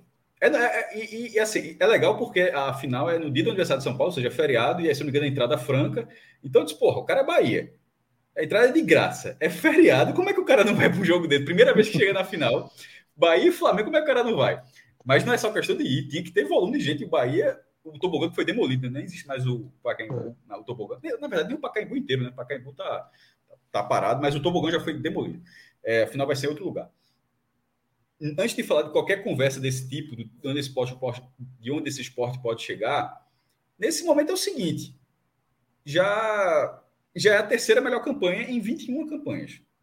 Se vencer o Cruzeiro, torna-se a melhor campanha ao lado de outras duas campanhas, as campanhas de 97 e 2016. Caso então, é, é, antes de pensar tão além assim, pensar assim, ó, internamente, porque time está fazendo o seguinte: vai jogar contra o Cruzeiro, um jogo bom de se jogar, e esse jogo contra o Corinthians não é, é para ficar de salto alto, obviamente, nada disso, mas para mostrar que, ó, que tecnicamente esse time é capaz de fazer bons jogos contra times desse porte também. Isso, isso é muito importante, porque até agora o nível era menor. Podia, ah, tá jogando bem porque. Mas beleza, jogou bem contra o Corinthians também. E se eliminar o Cruzeiro, já faz a melhor campanha da história do clube, iguala. Aí você vai jogar, aí de repente jogaria as quartas de final, como aconteceu das outras vezes. Se passar das quartas de final, iguala a melhor, é, vira a melhor campanha do clube e vai, vai passo a passo. Nesse caso, o esporte está a, a, uma classificação de igualar um recorde particular. E, obviamente, isso é muita coisa, porque a gente acompanha a Copa São Paulo há muito tempo para, de repente, estar tá dizendo aqui que o esporte pode fazer sua melhor campanha. então, é óbvio, é óbvio que, que, que esse desempenho é, é, acima da média. E Tendência do jogo ser segunda-feira. Segunda-feira. Como dia jogo? É, a partir de agora deve ter um bocado de jogo no Sport TV. Antes estava passando muito jogo no canal da FPF, na Federação Agora Paulista, só Sport TV, basicamente. Agora só é muito Sport TV. TV. É, assim, tem, tem uma imagem contra que... o Corinthians, tem jogo contra o Cruzeiro. Sim. Perfeito. Cruzeiro que hoje até sofreu um pouco para é, passar do Cuiabá. Mas o gol né? 49 já... do segundo tempo. Já, exatamente. Já no final dos acréscimos, um gol de falta. É, jogou melhor que o Cuiabá, teve chances, né? O goleiro do Cuiabá foi bem protagonista na partida. É, mas é um jogo que é, essa noite, né? Não sei se a turma debateu isso no último pod, na última live, eu acho que não, porque talvez não tenha dado nem tempo. Mas a, a Bet Nacional abriu a hora do esporte a 6,80 né, contra o, o, Corinthians. Contra o Cruzeiro, eu acho que já não vai estar tá nessa casa. Eu acho que já vai estar tá algo bem mais equilibrado. Acho que o Corinthians é 1,50 e o Sport 6,80. Eu acho que já vai estar bem próximo do, de, de algo perto aí de, de 1,80 para cada lado, algo nesse sentido. Fred, eu Valeu, vou dar um, um exemplo que Fala. um exemplo de algo que, que, que não aconteceu, mas para ilustrar o que eu estava querendo falar. Não aconteceu, nem vai acontecer, que aí seria loucura. O, o meu ponto era o seguinte: aí esse time está tudo bem lá, aí você vê que tem, pô, esse cara que ajuda está pronto para ser integrado ao profissional que que outros jogadores podem ajudar, que Baraca pode ser um cara que pode ser bem trabalhado, ou seja, ou seja, que tem algumas peças que podem ajudar. Aí de repente vem o treinador e fala: caramba, essa semana vai apertar, não sei o quê. Pô, chama esses três aí para completar o. Pô, é óbvio que seria legal para o profissional, seria, mas não seria dentro de um planejamento, que é o meu ponto, é o planejamento, tá? Né? Assim, dentro de um planejamento, não era. Não, não, não seria algo assim difícil de entender Pô, vai ter, vou ter o jogo contra. Não, time profissional vai ter o jogo contra o ABC, depois vai ter o jogo do Pernambucano, vai apertar um pouco e tal. Eu preciso desses três jogadores. Pô, bicho, precisar precisa, mas assim, a ponto de quebrar uma, uma, uma campanha dessa forma. Então, o esporte, eu estou dizendo, o esporte não está fazendo isso. Esse é, eu só estou ilustrando o que, de certa forma, aconteceu outras vezes, que não, não, não é antes da, das oitavas, mas era antes da estreia. Tipo, antes da estreia, tira um cara. Porra, você, você não está tirando um jogador, não. Você está tirando a essência de um time que está pronto, que está treinado para fazer aquilo ali. É, é... Traçando outro paralelo, é tipo, tá o, cara, o Flamengo está com uma, uma, um timaço, aí na hora que o Flamengo está jogando brasileiro, aí perde cinco jogadores para a seleção. assim, tá ligado? É, como, é que o, como é que o Flamengo vai ter o mesmo desempenho? Não tem o mesmo desempenho, inclusive não, não, brigou pelo título brasileiro ano passado por causa disso, porque o time ficou completamente desfigurado durante muita parte do campeonato, do, do, por causa que era o tempo todo ele não jogava com o time principal. Então, num sarrafo menor, isso vai acontecer em qualquer categoria, com N fatores, sendo nesse paralelo a seleção, entre aspas, sendo profissional do esporte em relação à base. E a base sendo que era o Flamengo do brasileiro. Enfim, tomara que não, mais, que não aconteça mais e se acontecer que seja para um cara inevitável, tipo, ó, mesmo, tira esse cara aqui, porque esse cara daqui é daqui para Europa, ponto final. Tipo, é só chegar aqui para Europa. Sendo um cara que vai ficar cinco dias de pré-temporada, talvez não seja nem relacionado, se for relacionado, vai ficar um minuto, segura uma semana, pô. Uma semana, a Copa São Paulo acaba dia 22, pô. Acho que é o aniversário de São Paulo, 25, acho. É o aniversário da cidade de São Paulo. Que, é, fevereiro está todo mundo liberado já. Clisman, joga os superchats aí na tela, né? Eu deixo de. Vamos em ordem aí do, do dos anteriores, né? Pro, pro mais recente, né? Mesaque Mendes colabora aí com dois reais para o nosso projeto. Valeu, Mesaque. Aquiles, né? Diz que ressalta ao que a gente já comentou aqui, né? A quantidade de futebol que o volante Fábio jogou. Né, de fato, um dos destaques né, dessa vitória sobre o Corinthians. E aí a gente vai para uma transiçãozinha. O professor Aníbal é o seguinte: o professor Aníbal trabalha sempre com euro, né? Seguinte, não teve foco, a exceção virou regra. Professor, o nosso foco, a gente tem que guardar para os momentos certos, né? Iniciozinho de temporada, deixa ver como é que o time vai sem o foco. Né? Na hora da verdade, a gente abraça, tá? E aí tem o, o superchat de Inácio, que é o seguinte: o que não dá depois desse arrudeio é Kaique e Thiago Lopes. Né? Esse arrudeio é tudo isso que a gente falou da Copa São Paulo. E aí, Cássio, é, como a gente mesmo já falou, óbvio que, o, que, a Copa São Paulo acabou sendo mais relevante, mas vamos dar uma passada. Mas tem gente para entrar no lugar desses dois caras que estão no elenco, porra. Isso, mas é. Não precisa, não precisa botar nas costas, não precisa botar na, nas costas desse sub-20, não, pô. Não, irmão, claro Kaique é titular porque Anderson quis Kaique titular. Thiago é. Lopes foi utilizado porque Anderson quis Thiago Lopes ser utilizado. Não é porque o sub-20 está jogando em São Paulo, não foi por falta de peça, não. Tanto é que contra, tirando Wagner Love, que estreou agora, tirando que contra o, o Petrolina, esses caras já não jogaram. Então, assim, foi escolha, pô. É, sei, mas o que ele quis fazer é só o gancho para a gente trazer a pauta. É, do jogo contra o Maguari para o jogo contra o Petrolina, eu diria que o que a gente teve de mais relevante foi Thiago Lopes não foi acionado, Kaique não foi titular e nenhum dos dois entraram durante a partida, né? O que mostra que, claro que rede social interfere, o passado interfere, mas assim, Henderson deu uma chance, não fez compromisso com o erro, né? O treinador não teve compromisso com o risco e com o erro. Com mais e... um erro com mais um erro. Assim, é foda. Assim, eu, tô, tô, tô livre para falar assim. Eu acho que assim, não é com erro, não. É com mais um erro. Eu não teria dado essa primeira chance, não. E nem você, Fred. Não sei porque você está falando isso, porque nem você. Eu, de forma nenhuma. Mas então, o treinador então, assim, então, que é diferente, né? Mas, não, por que é diferente? É diferente porque a gente. Porque o cara chega, né, aí o cara diz, oh, não, então, pô, tá aí, aí, vamos então, lá, tal. É diferente porque a gente, a, gente, a gente aceita que é diferente. Se, se o cara chega, aí só chega, então, então, então é bom demais. Sempre que se trocar treinador, o cara sempre vai ter chance. Aí não, não, de repente você pode dizer, ó, não vai ter chance. Aqui, ó, é, isso você não precisa, obviamente, botar o jogador numa situação que vai desvalorizar, porque até porque é um ativo do clube, está lá dentro do clube. Mas é o departamento de futebol que permite isso. O departamento de futebol é. já poderia ter dito, já poderia ter dito, ó, esse cara aqui a gente está tentando emprestar, está tentando fazer isso, tal, tal, tal, tal, não coloca não, já teve um desgaste muito grande. Não dá para ser Kaique titular no primeiro jogo, ele fazer o que fez durante toda a temporada, não dá para Thiago Lopes entrar no decorrer do jogo e perder a bola do jogo como ele perdeu durante toda a temporada. Então, ali já foi erro de Anderson. Porque, é. É, primeiro, ele tem que assistir futebol. Ele, se ele assistiu o esporte, ele viu isso, porra. Veja só, ele é o treinador do esporte. Supondo que, já que o esporte não montou um novo time, o time do esporte é uma base. Então, se tem uma base, eu acho que ele viu jogos do esporte. Se ele viu jogos do esporte, ele viu aquilo acontecer. Então, eu não, então, eu coloco já como um erro. Eu acho que ele foi bem hoje contra o Petrolina. Foi bem contra o Petrolina, Fred. Mas só para não isentar contra o Maguari. Contra o Maguari, acho que ele já errou contra o Maguari. Eu acho que é muito. É, eu não estou isentando, eu só estou dizendo assim, é que.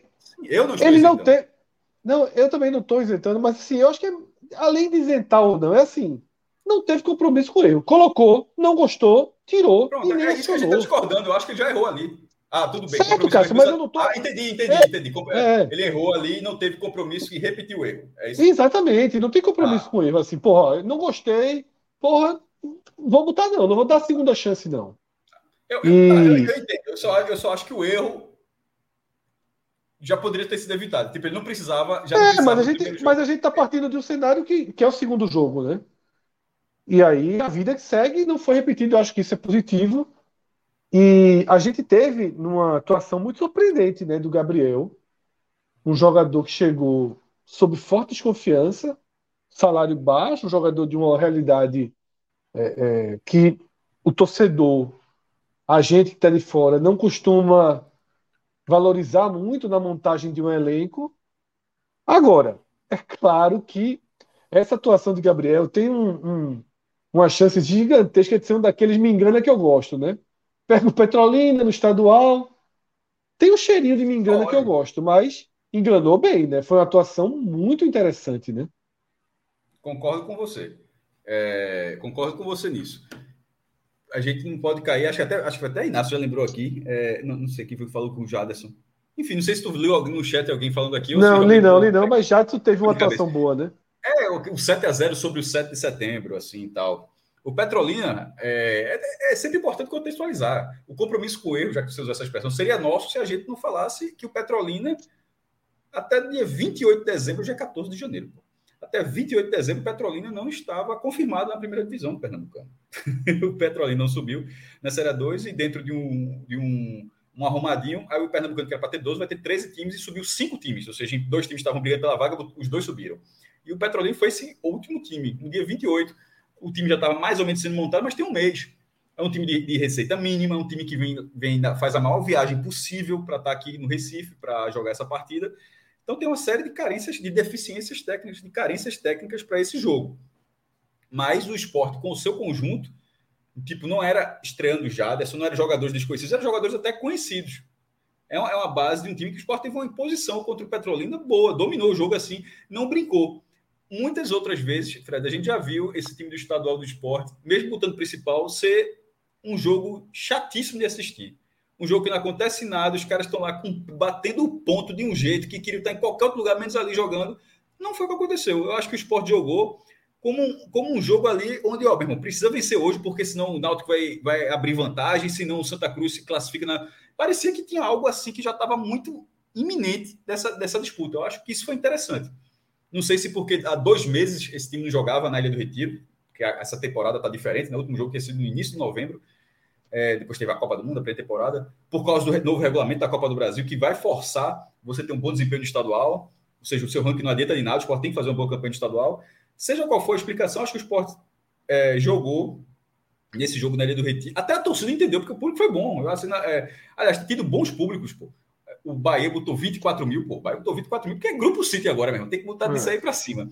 O Fortaleza botou a capacidade quase máxima do, do PV, o estádio menor botou 16 mil pessoas, no estádio cabe 19, mil, 19 ou 20 mil pessoas. O Santos estreou na noite, na noite de quinta-feira botando 9.500, e eu acho que o esporte, um jogo que passou a Globo para cá, que obviamente é um jogo, é algo que tira muita gente do, do estádio, é, botou 10 mil pessoas. Então, assim, bons públicos. Não, eu não sabia que o jogo tinha passado da Globo, não. Assistindo da Zona. Passou na Globo e quem, e quem narrou foi a Renata Silveira, Rembrandt tá de férias. Foi mesmo? Foi. Ela veio pro Recife, narrou o jogo na Globo. Ou seja, podia ter visto o som, né? Fala isso não. Mais detalhes, veja só, depois do Dazon na estreia, Rembrandt, meu Deus do céu, Rembrandt é meu amor, né? Parênteses sobre a Dazon. A, narração, a transmissão da FPF é melhor do que a da Dazon. Assisti é, a de hoje, veja só. Agora ficou até claro, Cássio, porque hoje foi decente, né? Hoje foi decente a Dazon. Mas é porque ah, eu tava não, usando tô... as imagens da, é, da, da Globo, né? Eu não estou é. falando de hoje, não. Eu estou falando da. da, da tô, não estou comparando, tô comparando com o meio de semana. E da FPF é. agora está muito boa, está com replay, propaganda, tem ter propaganda agora, porra. a transmissão da FPF, Ibis e Maguari, lá no Velho Gelando de Carne. Vi um pedaço do jogo, né? depois começou do esporte. Mas, enfim, é... as peças que entraram nesse jogo poderia ser um jogo da Série B. Hoje, hoje parecia que parecia um jogo da Série B, porque o time que o, o ataque que começou poderia estar jogando a Série B e o ataque que entrou no segundo tempo também. Porra, entraram lá Bandeira, Paulinho, que é uma revelação ao, ao que o esporte aposta, e Wagner, Wagner Love. No primeiro estava Edinho, Wanderson e, e, Gabriel Santos. Pode, de repente, o esporte encontrar, Fred, uma peça para melhorar? É óbvio que pode. Espera-se que aconteça isso. Mas as seis peças ofensivas utilizadas contra o Petrolina poderiam ser as seis peças ofensivas de um jogo da Série B. Sem precisar de Kaique, sem precisar de Thiago Lopes virando ponta. Meu Deus do céu. Tá ligado? Ou seja, seis jogadores, foram seis jogadores que podem ser, podem ter boa utilidade no brasileiro, que é, que é o objetivo principal do esporte, sem você precisar de jogadores que não rendem no esporte. Não significa que esses caras não rendam, porra. Ninguém, tá, ninguém paga o que paga Kaique porque o cara não sabe jogar bola. É óbvio que o cara sabe jogar bola. Agora, futebol é isso, acontece de vez em quando o cara não rende em tal clube. Agora, você vai insistir até o fim da vida para provar que tá errado, é foda.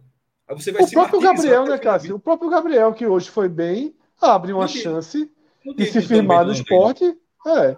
E abre uma chance, porque quando você começa bem, você já ganha margem de erro, né? Tem, é quando você tem uma... cara muda. É, você, a torcida já fica mais paciente com você. Foi uma atuação muito boa, né, do, de Gabriel. Muito boa vale, mesmo. Assim. É, Durval foi escorraçado do Atlético Paranaense. É. Durval, que é um dos maiores jogadores da história do esporte, um dos jogadores mais vencedores da história do esporte, chegou ao esporte porque foi escorraçado depois de, um, de ter falhado na final da Libertadores de 2005. É, Magrão era ninguém, pô. E mesmo com ele fazendo o que fez no esporte, tem a galera do Atlético ainda vira os olhos. Ah, quer, quer, quer dizer, assim, é, não, o Magrão é. já estava com 28 anos quando veio para o esporte, já tinha rodado o Rio Branco, já tinha jogado em Fortaleza, já tinha jogado em um bocado de clube e de repente chega no esporte. E não é Fortaleza New Generation, não, é Fortaleza Raiz. Fortaleza né? Old School. Old School. É, old School. Fortaleza Old School. Fortaleza e... Velho Testamento, né? Fortaleza Velho Testamento, Velho Testamento. E então acontece. Mas, então isso não significa que é assim, velho. Assim, vez quando ficar falando óbvio é foda. É. Enfim, enfim, não vou, não vou, ficar falando quem não jogou, não. É, os caras nem entraram em campo. Quem jogou, é, mas, teve, mas não tem entrada em campo é um lead, viu, Cássio? Não tem entrada em campo é um lead. Porque os dois gols que cada um perde, né? Contra o Maguari, que a gente tweetou isso, falou tudo isso, assim, é simbologia demais. Os caras não entraram... não acertaria o passe de Paulinho e Kaique não faria o gol de Wagner Love. Perfeito. Nem de perto. Nem de perto, né? Então, Cássio, eu acho que assim, não vamos nos alongar muito sobre o jogo, o jogo é muito, muito pueril, o jogo de adversário. Mas foi legal de assistir, viu? Foi legal, isso quer dizer. Minha conclusão era essa. Foi, porra, mesmo com 2x0, que não é o placar de não é um 5x0 e tal. Não. Não mesmo com o gol demorando a sair, porra, foi bem o time, né? Foi atento, jogou ligado. Eu achei o astral muito bom, né? Eu acho que isso é que você tá falando, né? Foi um jogo de astral bom, né? Isso, não parecia galeto, porra. Não, é, não foi modorrento. É, não foi de um time que ganha a hora que quiser, de repente até ganha. Tipo, foi um placar de, de um jogo até parece modorrento, 2x0, mas foi 2x0 porque os caras perderam muito gol e tal, a bola passando perto da trave, o goleiro defendendo, enfim. Mas não foi por falta de chance criada, não foi por falta de entrar na área, tá ligado? O time entrou na área, buscou, variou as jogadas, assim, jogou como tem que jogar para as partidas que virão, como a do ABC daqui a uma semana. Já que o esporte não fez é, nenhum amistoso pré-temporada, o esporte. É, a galera está perguntando se a gente caiu. Não sei, tá me, tá me ouvindo ainda, Fred? Tô te ouvindo. Ah, então pode ter sido só um cara aí. É... Senão, se tivesse tá me ouvindo, eu teria caído os dois. Então, assim, como o esporte não fez amistoso pré-temporada, pré-temporada do esporte, com todo respeito, é o Maguari. Tá é o Petrolina hoje. Isso é, funciona dessa forma, porque é um jogo. O Salgueiro já vai ser um jogo duro. Que é, terça-feira, lá no Cornélio. Não sei se, por exemplo, o esporte deveria usar Wagner Love nessa partida. Acho que já deveria segurar um pouco para o jogo contra a ABC numa Copa do Nordeste que tem todos os grandes times, assim, basicamente todos os grandes times disputando, onde você joga quatro em casa, quatro fora, para não desperdiçar os pontos em casa que o esporte desperdiçou na campanha de 23 e depois teve que suar, como aquela vitória sobre o Bahia na Fonte Nova, para arrancar a classificação. Então, para não ter aquilo ali, acho que tem que jogar completo contra o ABC. Não é. A, o Pernambucano não permite o formato, o novo formato, né?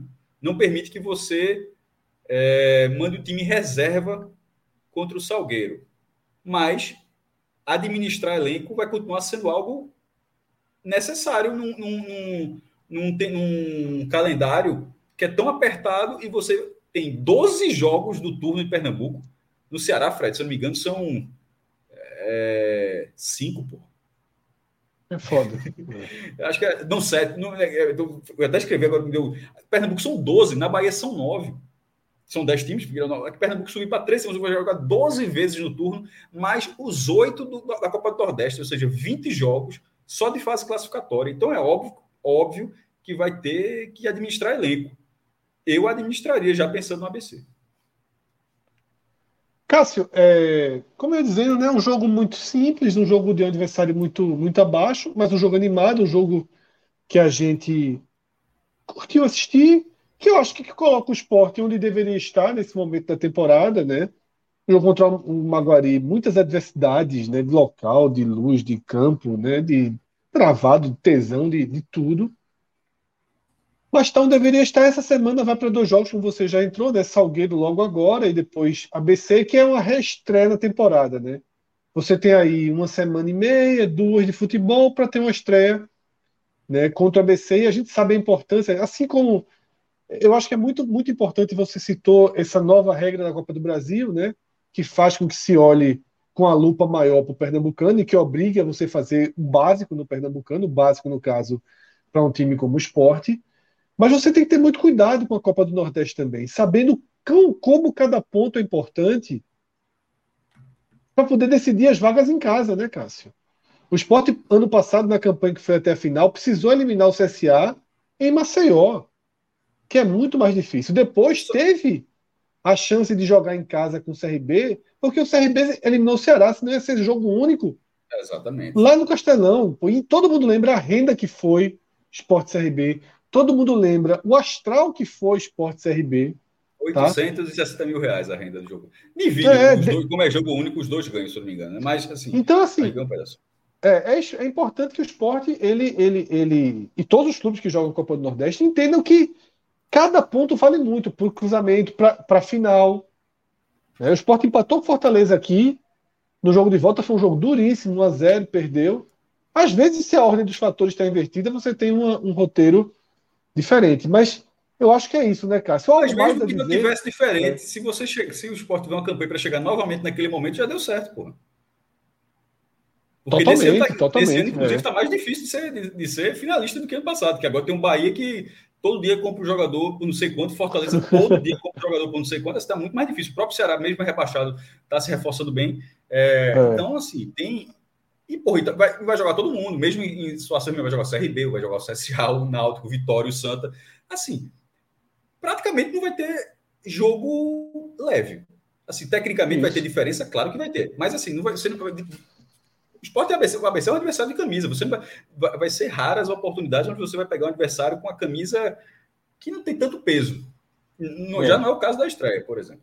É, é. Então, por isso que eu disse, eu, eu prepararia o jogo do ABC, mas não podendo abrir mão do, do, do, Salgueiro. E assim, não abrir mão do Salgueiro é, por exemplo, eu falei um jogador, Wagner Love. Outros jogadores podem jogar, porque tem muita gente para jogar ainda. Não, sem dúvida, até para deixar o povo jogar, né, Cássio? O próprio Gabriel foi tão bem hoje. Jogos, só tem dois jogos. Isso, é. E entender que, que a temporada. E não é, eu acho que essa coisa de, de, de Wagner Love ela vai até além da, da, dessa semana, né? Você saber cuidar de Wagner Love para a temporada, né? Um jogador que mostrou sua importância. Você foi muito bem, né? Quando você disse que, que Thiago Lopes não daria o passe e Kaique não faria o gol, né? É uma tranquilidade, ele dá uma tranquilidade ali ao ataque do esporte. Não é que Wagner Love seja a sombra do cara que já foi um dia. Mas assim, ele dá tranquilidade ao ataque. Você sabe que você tem alguém ali capaz de ajudar. Se seu time tiver um poder de criação, aquele, aquele jogador vai ajudar a resolver, né? E foi isso que a gente viu. Muito boa, né, Cássio? Também foi bom você citar Wagner Love, para a gente até passar por ele e fechar com ele. Muito bom o retorno, né? É, o cara tava em Dubai há, há menos de uma semana, pô. comendo carne de ouro, né? Lá no, no carne de ouro. Não sei se estava comendo todo mundo, não sei se estava comendo carne de ouro, não. Tem real para isso. Não sei se estava comendo. Não, teve foto lá. Comeu, teve, teve foto comeu lá. também? Teve, comeu Ai, carne de ouro. Ah, eu pensei que era pensei que tu estava falando por dedução, então comeu carne de ouro também. Ah, não, Beleza. comeu, comeu, comeu. Não, real para isso eu sei que ele tinha. Não sabia se ia acontecer mesmo. É... E assim, quando o cara tem estrela é foda, porque ele. Vamos jogar real. Isso que ele fez era para perder a moral, parte da moral que ele, que ele conseguiu construir na, na, desde que ele chegou ao clube. O time está todo na pré-temporada, o cara estava treinando, de repente o cara demora na resposta, algo que estava quase certo, o time começa a representar, representar, vai treinando, o cara continua em Dubai, tal, tal, tal, tal, tal, tal, tal, tal. Aí ele, ele deu de rumar, ele pagou para ver, meu irmão, e, e respondeu. Por, por, porque a atuação dele foi boa, tá? O primeiro lance dele já é uma bola na área, ele pega, gira, a bola passa por cima, perto do travessão. Teve um lance que ele um pouquinho desatento, quase ele deixou de marcar, por, acho talvez um pouquinho de, de, de, falta de atenção. E o gol ele, foi uma tabela muito boa. Ele começa a jogada, ele enxerga Paulinho num passe que já não era fácil e, e recebe a devolução de Paulinho, de Paulinho num passe que era ainda mais difícil. Meu amigo, foi uma triangulação do tamanho de uma quadra de futsal. Se você olhar, tem, tá ligado? É aquela triangulação que o cara passa aqui, dá dois passos na frente, não. Se você olhar o lance, o espaço da triangulação é enorme. Mas aconteceu. É, porque tinha um jogador com visão e tinha um outro da base que estava tecnicamente muito promissor. Então, assim, foi bom que, que ele tenha respondido, porque poderia, ter, poderia o tipo de atuação, levando o caso, por exemplo, do Cabral, do Santa, que sai vaiado, uma dessas sai vaiado, aí você já junta as coisas. Você pensa, é uma atuação ruim, se fosse uma atuação ruim. Aí já foi uma atuação ruim porque não estava com o time. A falta agora é que não estava preparado, que chegou, preparado, que precipitou o retorno. E talvez fosse tudo verdade. Veja, talvez é. fosse tudo verdade, mas ele, ele arrefeceu todo esse debate porque o cara entrou e correspondeu. E correspondeu da forma como ele correspondeu na Série B, que sempre chamou a atenção, né? Porque ele nunca foi só um jogador para concluir as jogadas. Ele sempre foi um jogador de uma entrega assim, do nível que a gente tava, pô, tá surpreendendo. Ninguém contratou Wagner Love esperando que o cara para esperando o Fred que ele fosse ser além de um finalizador. Se fosse um finalizador, já era uma boa contratação, cara, porque ele é um ótimo finalizador. Mas ele, desde que chegou ao esporte, ele nunca fez só isso. Ele sempre foi um cara que sai da área, trabalha a bola, consegue infiltrar, consegue tabelar, aparece para o jogo, ou seja, vem sendo jogador, não sei até, até quando fisicamente ele vai aguentar. Por isso que eu estou dizendo a importância, a importância de, saber administrar isso de agora, né? De agora. Perfeito. Perfeito. De agora. Tá? Perfeito. É, e o gol que o Matheus Vargas perde. Aí acontece, ali ia cair. Acontece. A perna é... É, é, chato, é, chato, um gol daquele jogo tá 0x0, o último lance do jogo acontece aquilo. Aí, puta que pariu, meu irmão. 0x0, é. segue, virou piada, segue o jogo. É, eu também acho, assim, não tem que. Foi um cara muito que foi bem, né, na estreia. Fez a partida Quem mais. Quem foi bem nos dois jogos não foi ele, não. Quem foi bem nos dois jogos foi Edinho. Edinho. Né? Eu acho que o Sport tá, tá onde deveria estar. E todo mundo tem que ter muita tranquilidade para analisar todos os times. assim. 7 de setembro, 7 a 0 foi o maior ensinamento. Jaderson Fred ganhou seis meses de escalação por causa daquele jogo. É, exatamente. E assim, a gente tem que lembrar porque tá bem, porque tá foi, mal. Foi, mas foi por causa do jogo daquele é. tempo Então dizendo que foi Petrolina. Eu vi aqui no chat dizendo ter sido pró Petrolina. Não, não. Mas eu não lembro, não. Eu não lembro, não. Petro... Não, não. Petrolina estava na segunda divisão no passado. Não jogou a primeira, não. É, eu realmente não lembro, não. Não, não, mas é isso, assim. outro time. Petrolina não foi, não. Não, sim, eu tô dizendo que eu não lembro o, qual foi o jogo. Mas enfim, Cássio, é, isso vale para jogador, vale para time. Por exemplo, a bandeira não tá tão bem quanto estava na, na temporada passada. Mas, pô, tem jogador que é diferente, que precisa ter sequência para voltar para o ritmo. A gente não pode tratar todo mundo como um jogador de videogame. Cada um tem sua sua, sua forma de, de, de jogar e de, de melhorar seu desempenho se fosse 1 a 11. Tipo, se fosse é. de 1 a 11 e, a repo... e sem reposição, como era? Como foi? Na verdade, o esporte não era nem um 11, porque o ataque do esporte só foi acontecer já faltando 3, 4 meses, sei lá, 3 meses na reta final da segunda divisão. Mas na, no sentido de seja um time titular bom, mas que você tira uma peça vira um problema. Que eu sempre dou exemplo. Um dos maiores casos que eu já vi disso é o Náutico de 2012. É, ele time titular, Mas é, sobretudo porque o time não se machucava. Basicamente, não, não se machucava, machucava, pô. Não se machucava, era, era, é. A reposição, até pelo o Náutico era, era na primeira divisão do, da, na Série A. O Náutico foi 12 segundo, o Náutico foi G4 como mandante. O problema é que ele foi Z4 como visitante. Mas o Náutico foi G4, ganhava quase todos os jogos nos aflitos, mas o que era impressionante é que com investimento menor, bem menor em relação aos adversários, o Náutico montou um time titular muito eficiente, muito incisivo, mas com pela falta de receita para ir além disso, a reposição era catastrófica. Então, na hora que alguém cansava, machucava um pouquinho, expulsão, amarelo, qualquer coisa do tipo, e tinha que ter Mandava ficar, sai não, sai não. Na hora que isso acontecia, o Náutico arrumava um problema, porque não tinha. Então, assim, e agora voltando para o esporte, né, nessa situação, eu volto porque eu falei lá no comecinho. Eu acho que as seis peças ofensivas que o esporte usou poderia ter sido um jogo de Série B. Eu não estou falando, olha que eu não estou falando do time inteiro, porque acho que o time inteiro vai, vai, vai ter vários ajustes. Eu estou dando só um exemplo de que os três atacantes, ou seja, os, os dois pontas esquerdos, os dois pontas direitos e os, e os dois centroavantes, que foram utilizados, se a gente tivesse vendo aqui Esporte Novo Horizontino e tivesse sido esses, todos esses atacantes tivessem sido utilizados, a gente não estaria falando como falou, ah, acredito não estaria falando como a gente falou várias vezes na campanha do ano passado, Fred. Não tem ataque. O esporte não, o esporte não se preparou para ter ponta, porque o esporte negligenciou a formação do ataque na Série B de 22. O esporte negligenciou a formação do ataque. E nesse momento, o ataque do esporte contra o Petrolina é melhor do que o ataque do esporte durante um turno da segunda divisão. Perfeito. Só, é isso que eu estou querendo dizer. Os seis jogadores, se o Sport tivesse esse ataque, os seis jogadores, se o elenco fosse esse, é infinitamente melhor do que o primeiro o time que jogou o primeiro turno inteiro e, e fez menos de um gol por jogo. Muito menos que um gol por jogo no primeiro turno. Então é isso, Cássio. Deixa eu só fazer aqui uma atualização. Quando a gente começou a parte do esporte no programa, eu fiz uma enquete se o torcedor preferia ser campeão do estadual ou da copinha. Tá? Me Você pergunta. preferiu o quê, Cássio? Acabei de perguntar. Da copinha muito. Veja só, pode ser visto, precisa da, Copa, precisa da Copa do Brasil. Tá? Certo. Certo. Pode perder para Santa Cruz. Perde Santa Cruz. Jogo ganhar, perdeu para perde Santa Cruz, pô. Perde pro Santa Cruz, pô, dois, dois empates, golzinho ali, polêmico e tal, beleza. Perdeu, perdeu pro Santa Cruz. O VAR não viu, né? É, não, é, é, é, perdeu pro Santa Cruz. Rembrandt feliz, Rembrandt feliz, pra caralho. Não, você quer, perdeu, perdeu, perdeu. Isso, beleza, greve do caralho. A confusão, a estreia pra Série B. Beleza, tem bronca não.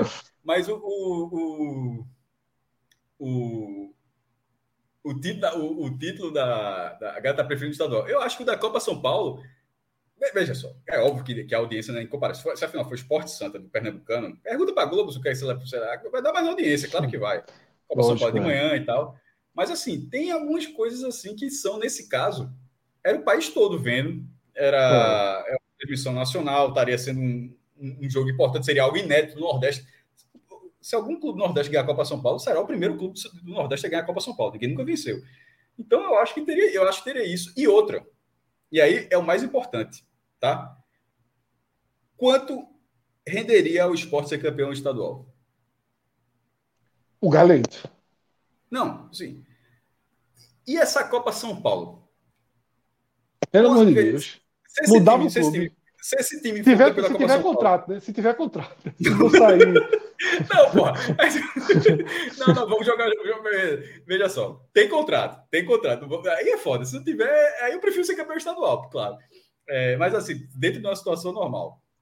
Dentro de uma situação, sem ser uma, uma burrice dessa. É, aconteceu, né? Mas é, todo mundo tem um contrato amarradinho e tal, não sei o quê. Quanto renderia isso? Eu acho assim, Fred, que é incomparável, na verdade eu acho que é incomparável.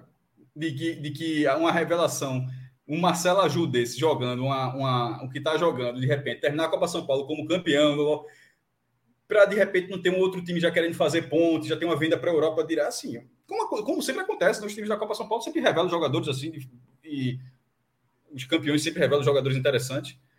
É, financeiramente, eu acho que, que já responderia isso.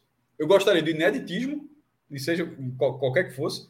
Tipo, tem situações, por se perguntasse Fortaleza, pô, Fortaleza vale o pentacampeonato, vale a hegemonia do estadual, aí eu não acho que para o Fortaleza que ele trocaria este estadual específico de 23, não é qualquer estadual, é este estadual específico de 23 pelo título de 2023. Aí eu estou dizendo, se o esporte estivesse esse ano para ser ex-campeão, eu não trocaria o Hexa pela Copa São Paulo, certo? Então, assim, eu estou sendo estaduais específicos. No cenário específico do esporte em 23, eu trocaria. Eu acho que o do Bahia, não sei se o do Bahia trocaria, eu acho que o Bahia é tipo, porra, não ganha dois anos, vai, vai ter 49 títulos, vai mudar nada a vida do Bahia. Eu acho que o Bahia poderia trocar também, já bateu uma vez na trave, foi vice. E financeiro, e, ah, o Grupo City certamente trocaria, tá? o Grupo City trabalha com real. É, eu acho que o Grupo City trocaria pelo time da Copa São Paulo. E financeiramente, um time da Copa São Paulo, a valorização, eu acho que seria algumas vezes mais do que qualquer coisa que aconteça se for campeão pernambucano. Cássio, 712 votos, tá? Até aqui. 82,5% para a Copinha e 17,5% para o estadual. Sim, mas aí tu tem que. Até tu colocar, ó, mas é o, Santa Cruz, viu? o cara explica assim, ó, é pro Santa, viu? Não é para perder pro Salgueiro, não. É perder pro Santa, na ilha, grana, alambrada, aquela coisa toda. Pronto. Quer? Pronto. É isso, trocando pela Copa São Paulo. É, Jonathan Sátiro lembra aqui que Francisco não foi para a Copinha porque não aceitou renovar o salário antes. Eu lembro dessa história, né? Então significa e... que os caras estão amarrados, né? Se quem não foi é, é porque não tinha isso, isso não significa é. que, o jogo, que o time lá tá, tá bem amarrado. E, Fred, a gente tá falando assim na greia, tudo só trocando, se acontecesse. Porra, mas assim, eu garanto a você que o, que, que o nervosismo de uma final dessa, como foi a torcida do Bahia quando jogou a final da Copa São Paulo, é, meu irmão, é de final grande. O cara não vê, um cara não vê, um cara não assistir uma final dessa. Para o Corinthians, talvez. Porque o Corinthians tem 10 títulos, fora não sei quantos vices e tal. Mas para quem nunca chegou, eu acho que haveria sim. O próprio Palmeiras, ano passado, nunca ter sido campeão da Copa São Paulo, o Palmeiras estava assim.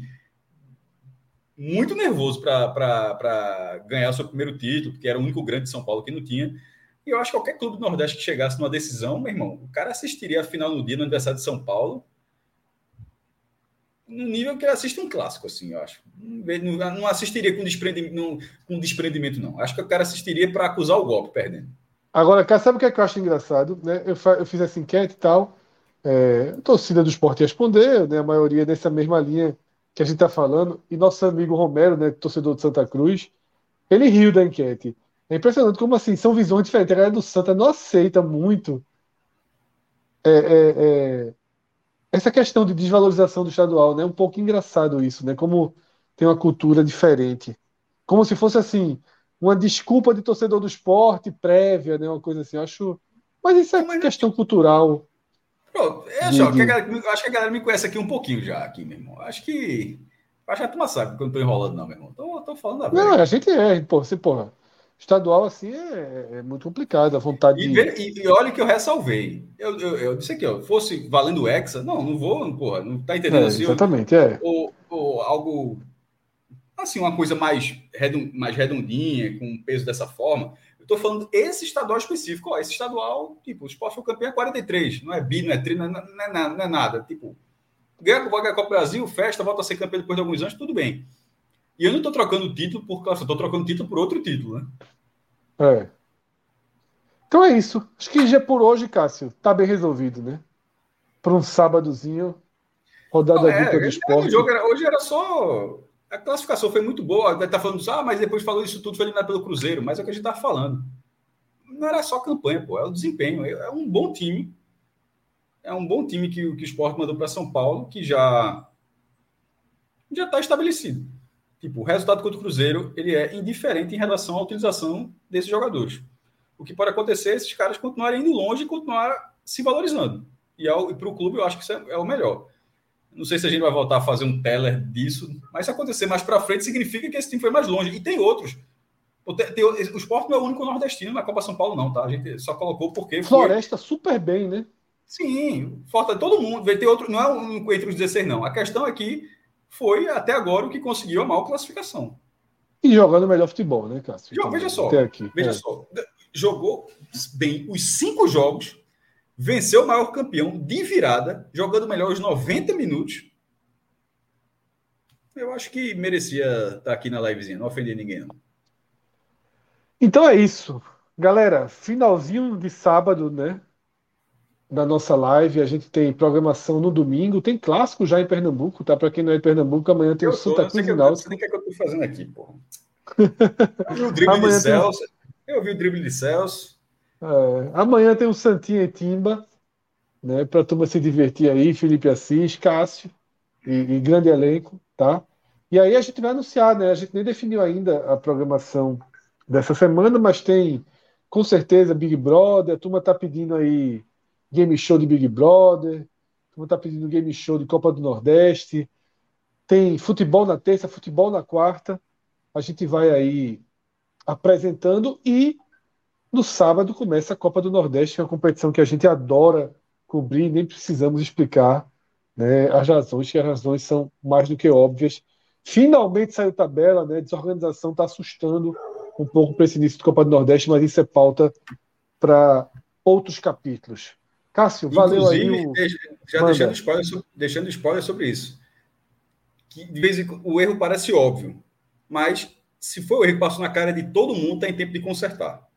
Não existe que jogos da Copa do Nordeste aconteçam no escuro, que é o que, que, é o que vai acontecer no modelo do pay-per-view que foi proposto. Isso assim é não é possível, talvez ninguém tenha notado assim, foi o contrato, não sei. Se fosse acontecer, dá em tempo de consertar. Não existe que isso aconteça. Assim, é, é, um, é um retrocesso.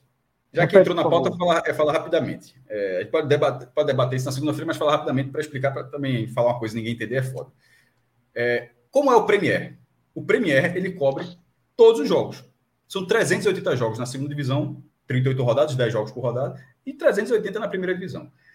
Não interessa se o jogo está na grade da Globo, se está na grade do Sport TV, ou na grade da Globo do Sport TV, ou da TNT Sport. Um jogo da primeira divisão do Campeonato Brasileiro pode passar em três, em três é, canais. Pode passar, tá, pode estar tá passando na aberta, o mesmo jogo, na aberta, na fechada e no pay-per-view. Isso geralmente acontece, por exemplo, com jogos do Atlético Paranaense. Como ele não vendeu, aí a Globo bota o jogo do Atlético Paranaense de Curitiba é, para transmitir, o Atlético bota no D e o pay-per-view ainda tem, de repente, no TNT Esporte. Como é o da Copa do Nordeste? O da Copa do Nordeste não é assim. O da Copa do Nordeste, o pay-per-view ele vai pegar as lacunas. A ESPN passa quatro jogos exclusivos. Desculpa, passa jogos exclusivos por rodada. Não tem quatro é porque só foram quatro rodadas desmembradas. Mas vamos, é, vamos falar de uma forma mais simples. A ESPN tem um jogo exclusivo por rodada. E o SBT tem de um a dois jogos por rodada. O SBT escolhe, mas é um horário. Não significa que o SBT passa um sábado, quatro da tarde e um domingo. Não. O SBT pode ter um ou dois jogos, mas os dois jogos são simultâneos, que pode, pode ser assim. É, pode estar passando Ceará Esporte para o Recife e está passando Bahia e Fortaleza para Bahia e para o Ceará. É, é, é ao mesmo tempo, mas está passando. Ou seja, e de repente está acontecendo Náutico e Santa Cruz. Esse jogo nem vai acontecer, estou dando só um exemplo. Está acontecendo Náutico e Santa Cruz, e esse é o jogo da ESPN, ou seja, três jogos.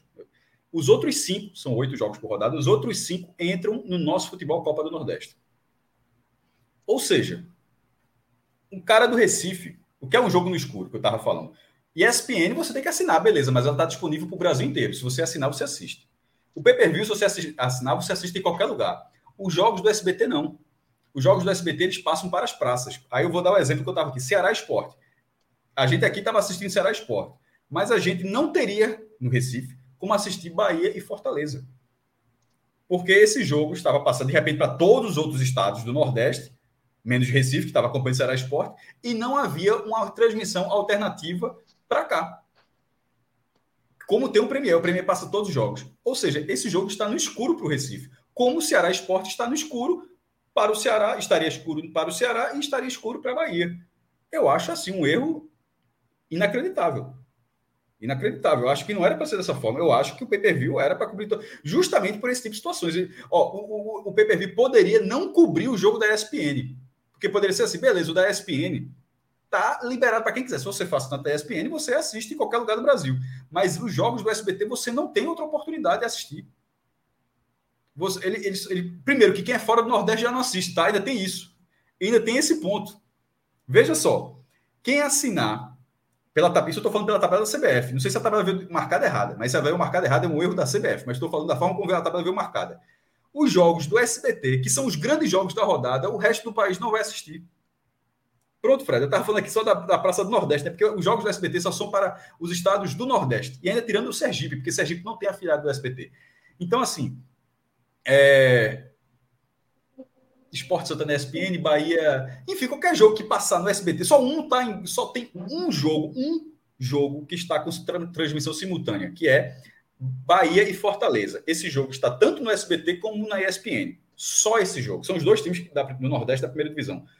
Todos os outros jogos, ele só tem uma transmissão. Você não tem opção. Então, tirando esse jogo, todos os outros jogos que estão no SBT, o resto do Brasil não pode assistir. E dentro do Nordeste, vários estados também não vão poder ver o jogo do outro. E assim, eu, eu considero é, inacreditável. Eu considero um erro muito grave.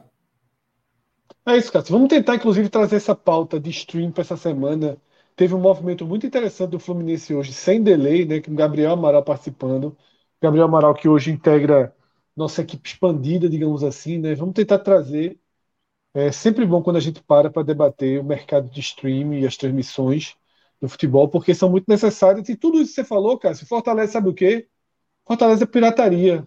A turma do IPTV, porque você chega no IPTV e assiste todos os jogos. E assiste a SBT não sei de onde, assiste. Mas até, então... só, até, até a pirataria é trabalho. Porque, não, mas a galera, a pirataria é claro, óbvio, A pirataria é. teria que pegar o sinal de uma afiliada do SBT. Mas pega, a pirataria não, oferece todos os SBTs. Então. Pirataria, pirataria. Pirataria vai pegar. Eu tô é. querendo dizer assim, que não é tão simples. O cara teria que ir lá na TV Jornal, teria que ir na Jangadeira, é. o cara teria que, teria que ir na afiliada para piratear aquele sinal, a, a, os piratas. Então, tomate, isso é legal, isso é irregular, naturalmente. Estou dizendo assim que, lógico, até, que tá, tá, tão restrito, tá tão restrito que até para quem vive disso, dessa fuleiragem aí, vai ter um trabalhinho a mais. Vai, vai. Mas é isso, está na programação da semana, a gente promete que volta nesse tema. Cássio, bom finalzinho de sábado, bom domingo. A gente se encontra muito aqui essa semana. Galera, muito obrigado. Pô, a gente chegou a ter quase há pouco tempo aqui, mais de 450 pessoas. Pô, no sábado, 11h30 da noite, a gente está com 400 pessoas, mais de 400 pessoas agora. No sábado, agradecer demais aí a, a confiança de vocês, né, a atenção de vocês para a gente estar tá aqui dividindo um pouco dos momentos né, do futebol, do esporte e das outras coisas da vida, porque tem sido assim nessa temporada, a gente está falando de absolutamente tudo. Então, essa semana tem BBB, essa semana tem tudo que aparecer pela frente. Galera, boa noite, bom restinho de sábado, bom domingo para todo mundo. A gente se encontra. Valeu, tchau, tchau.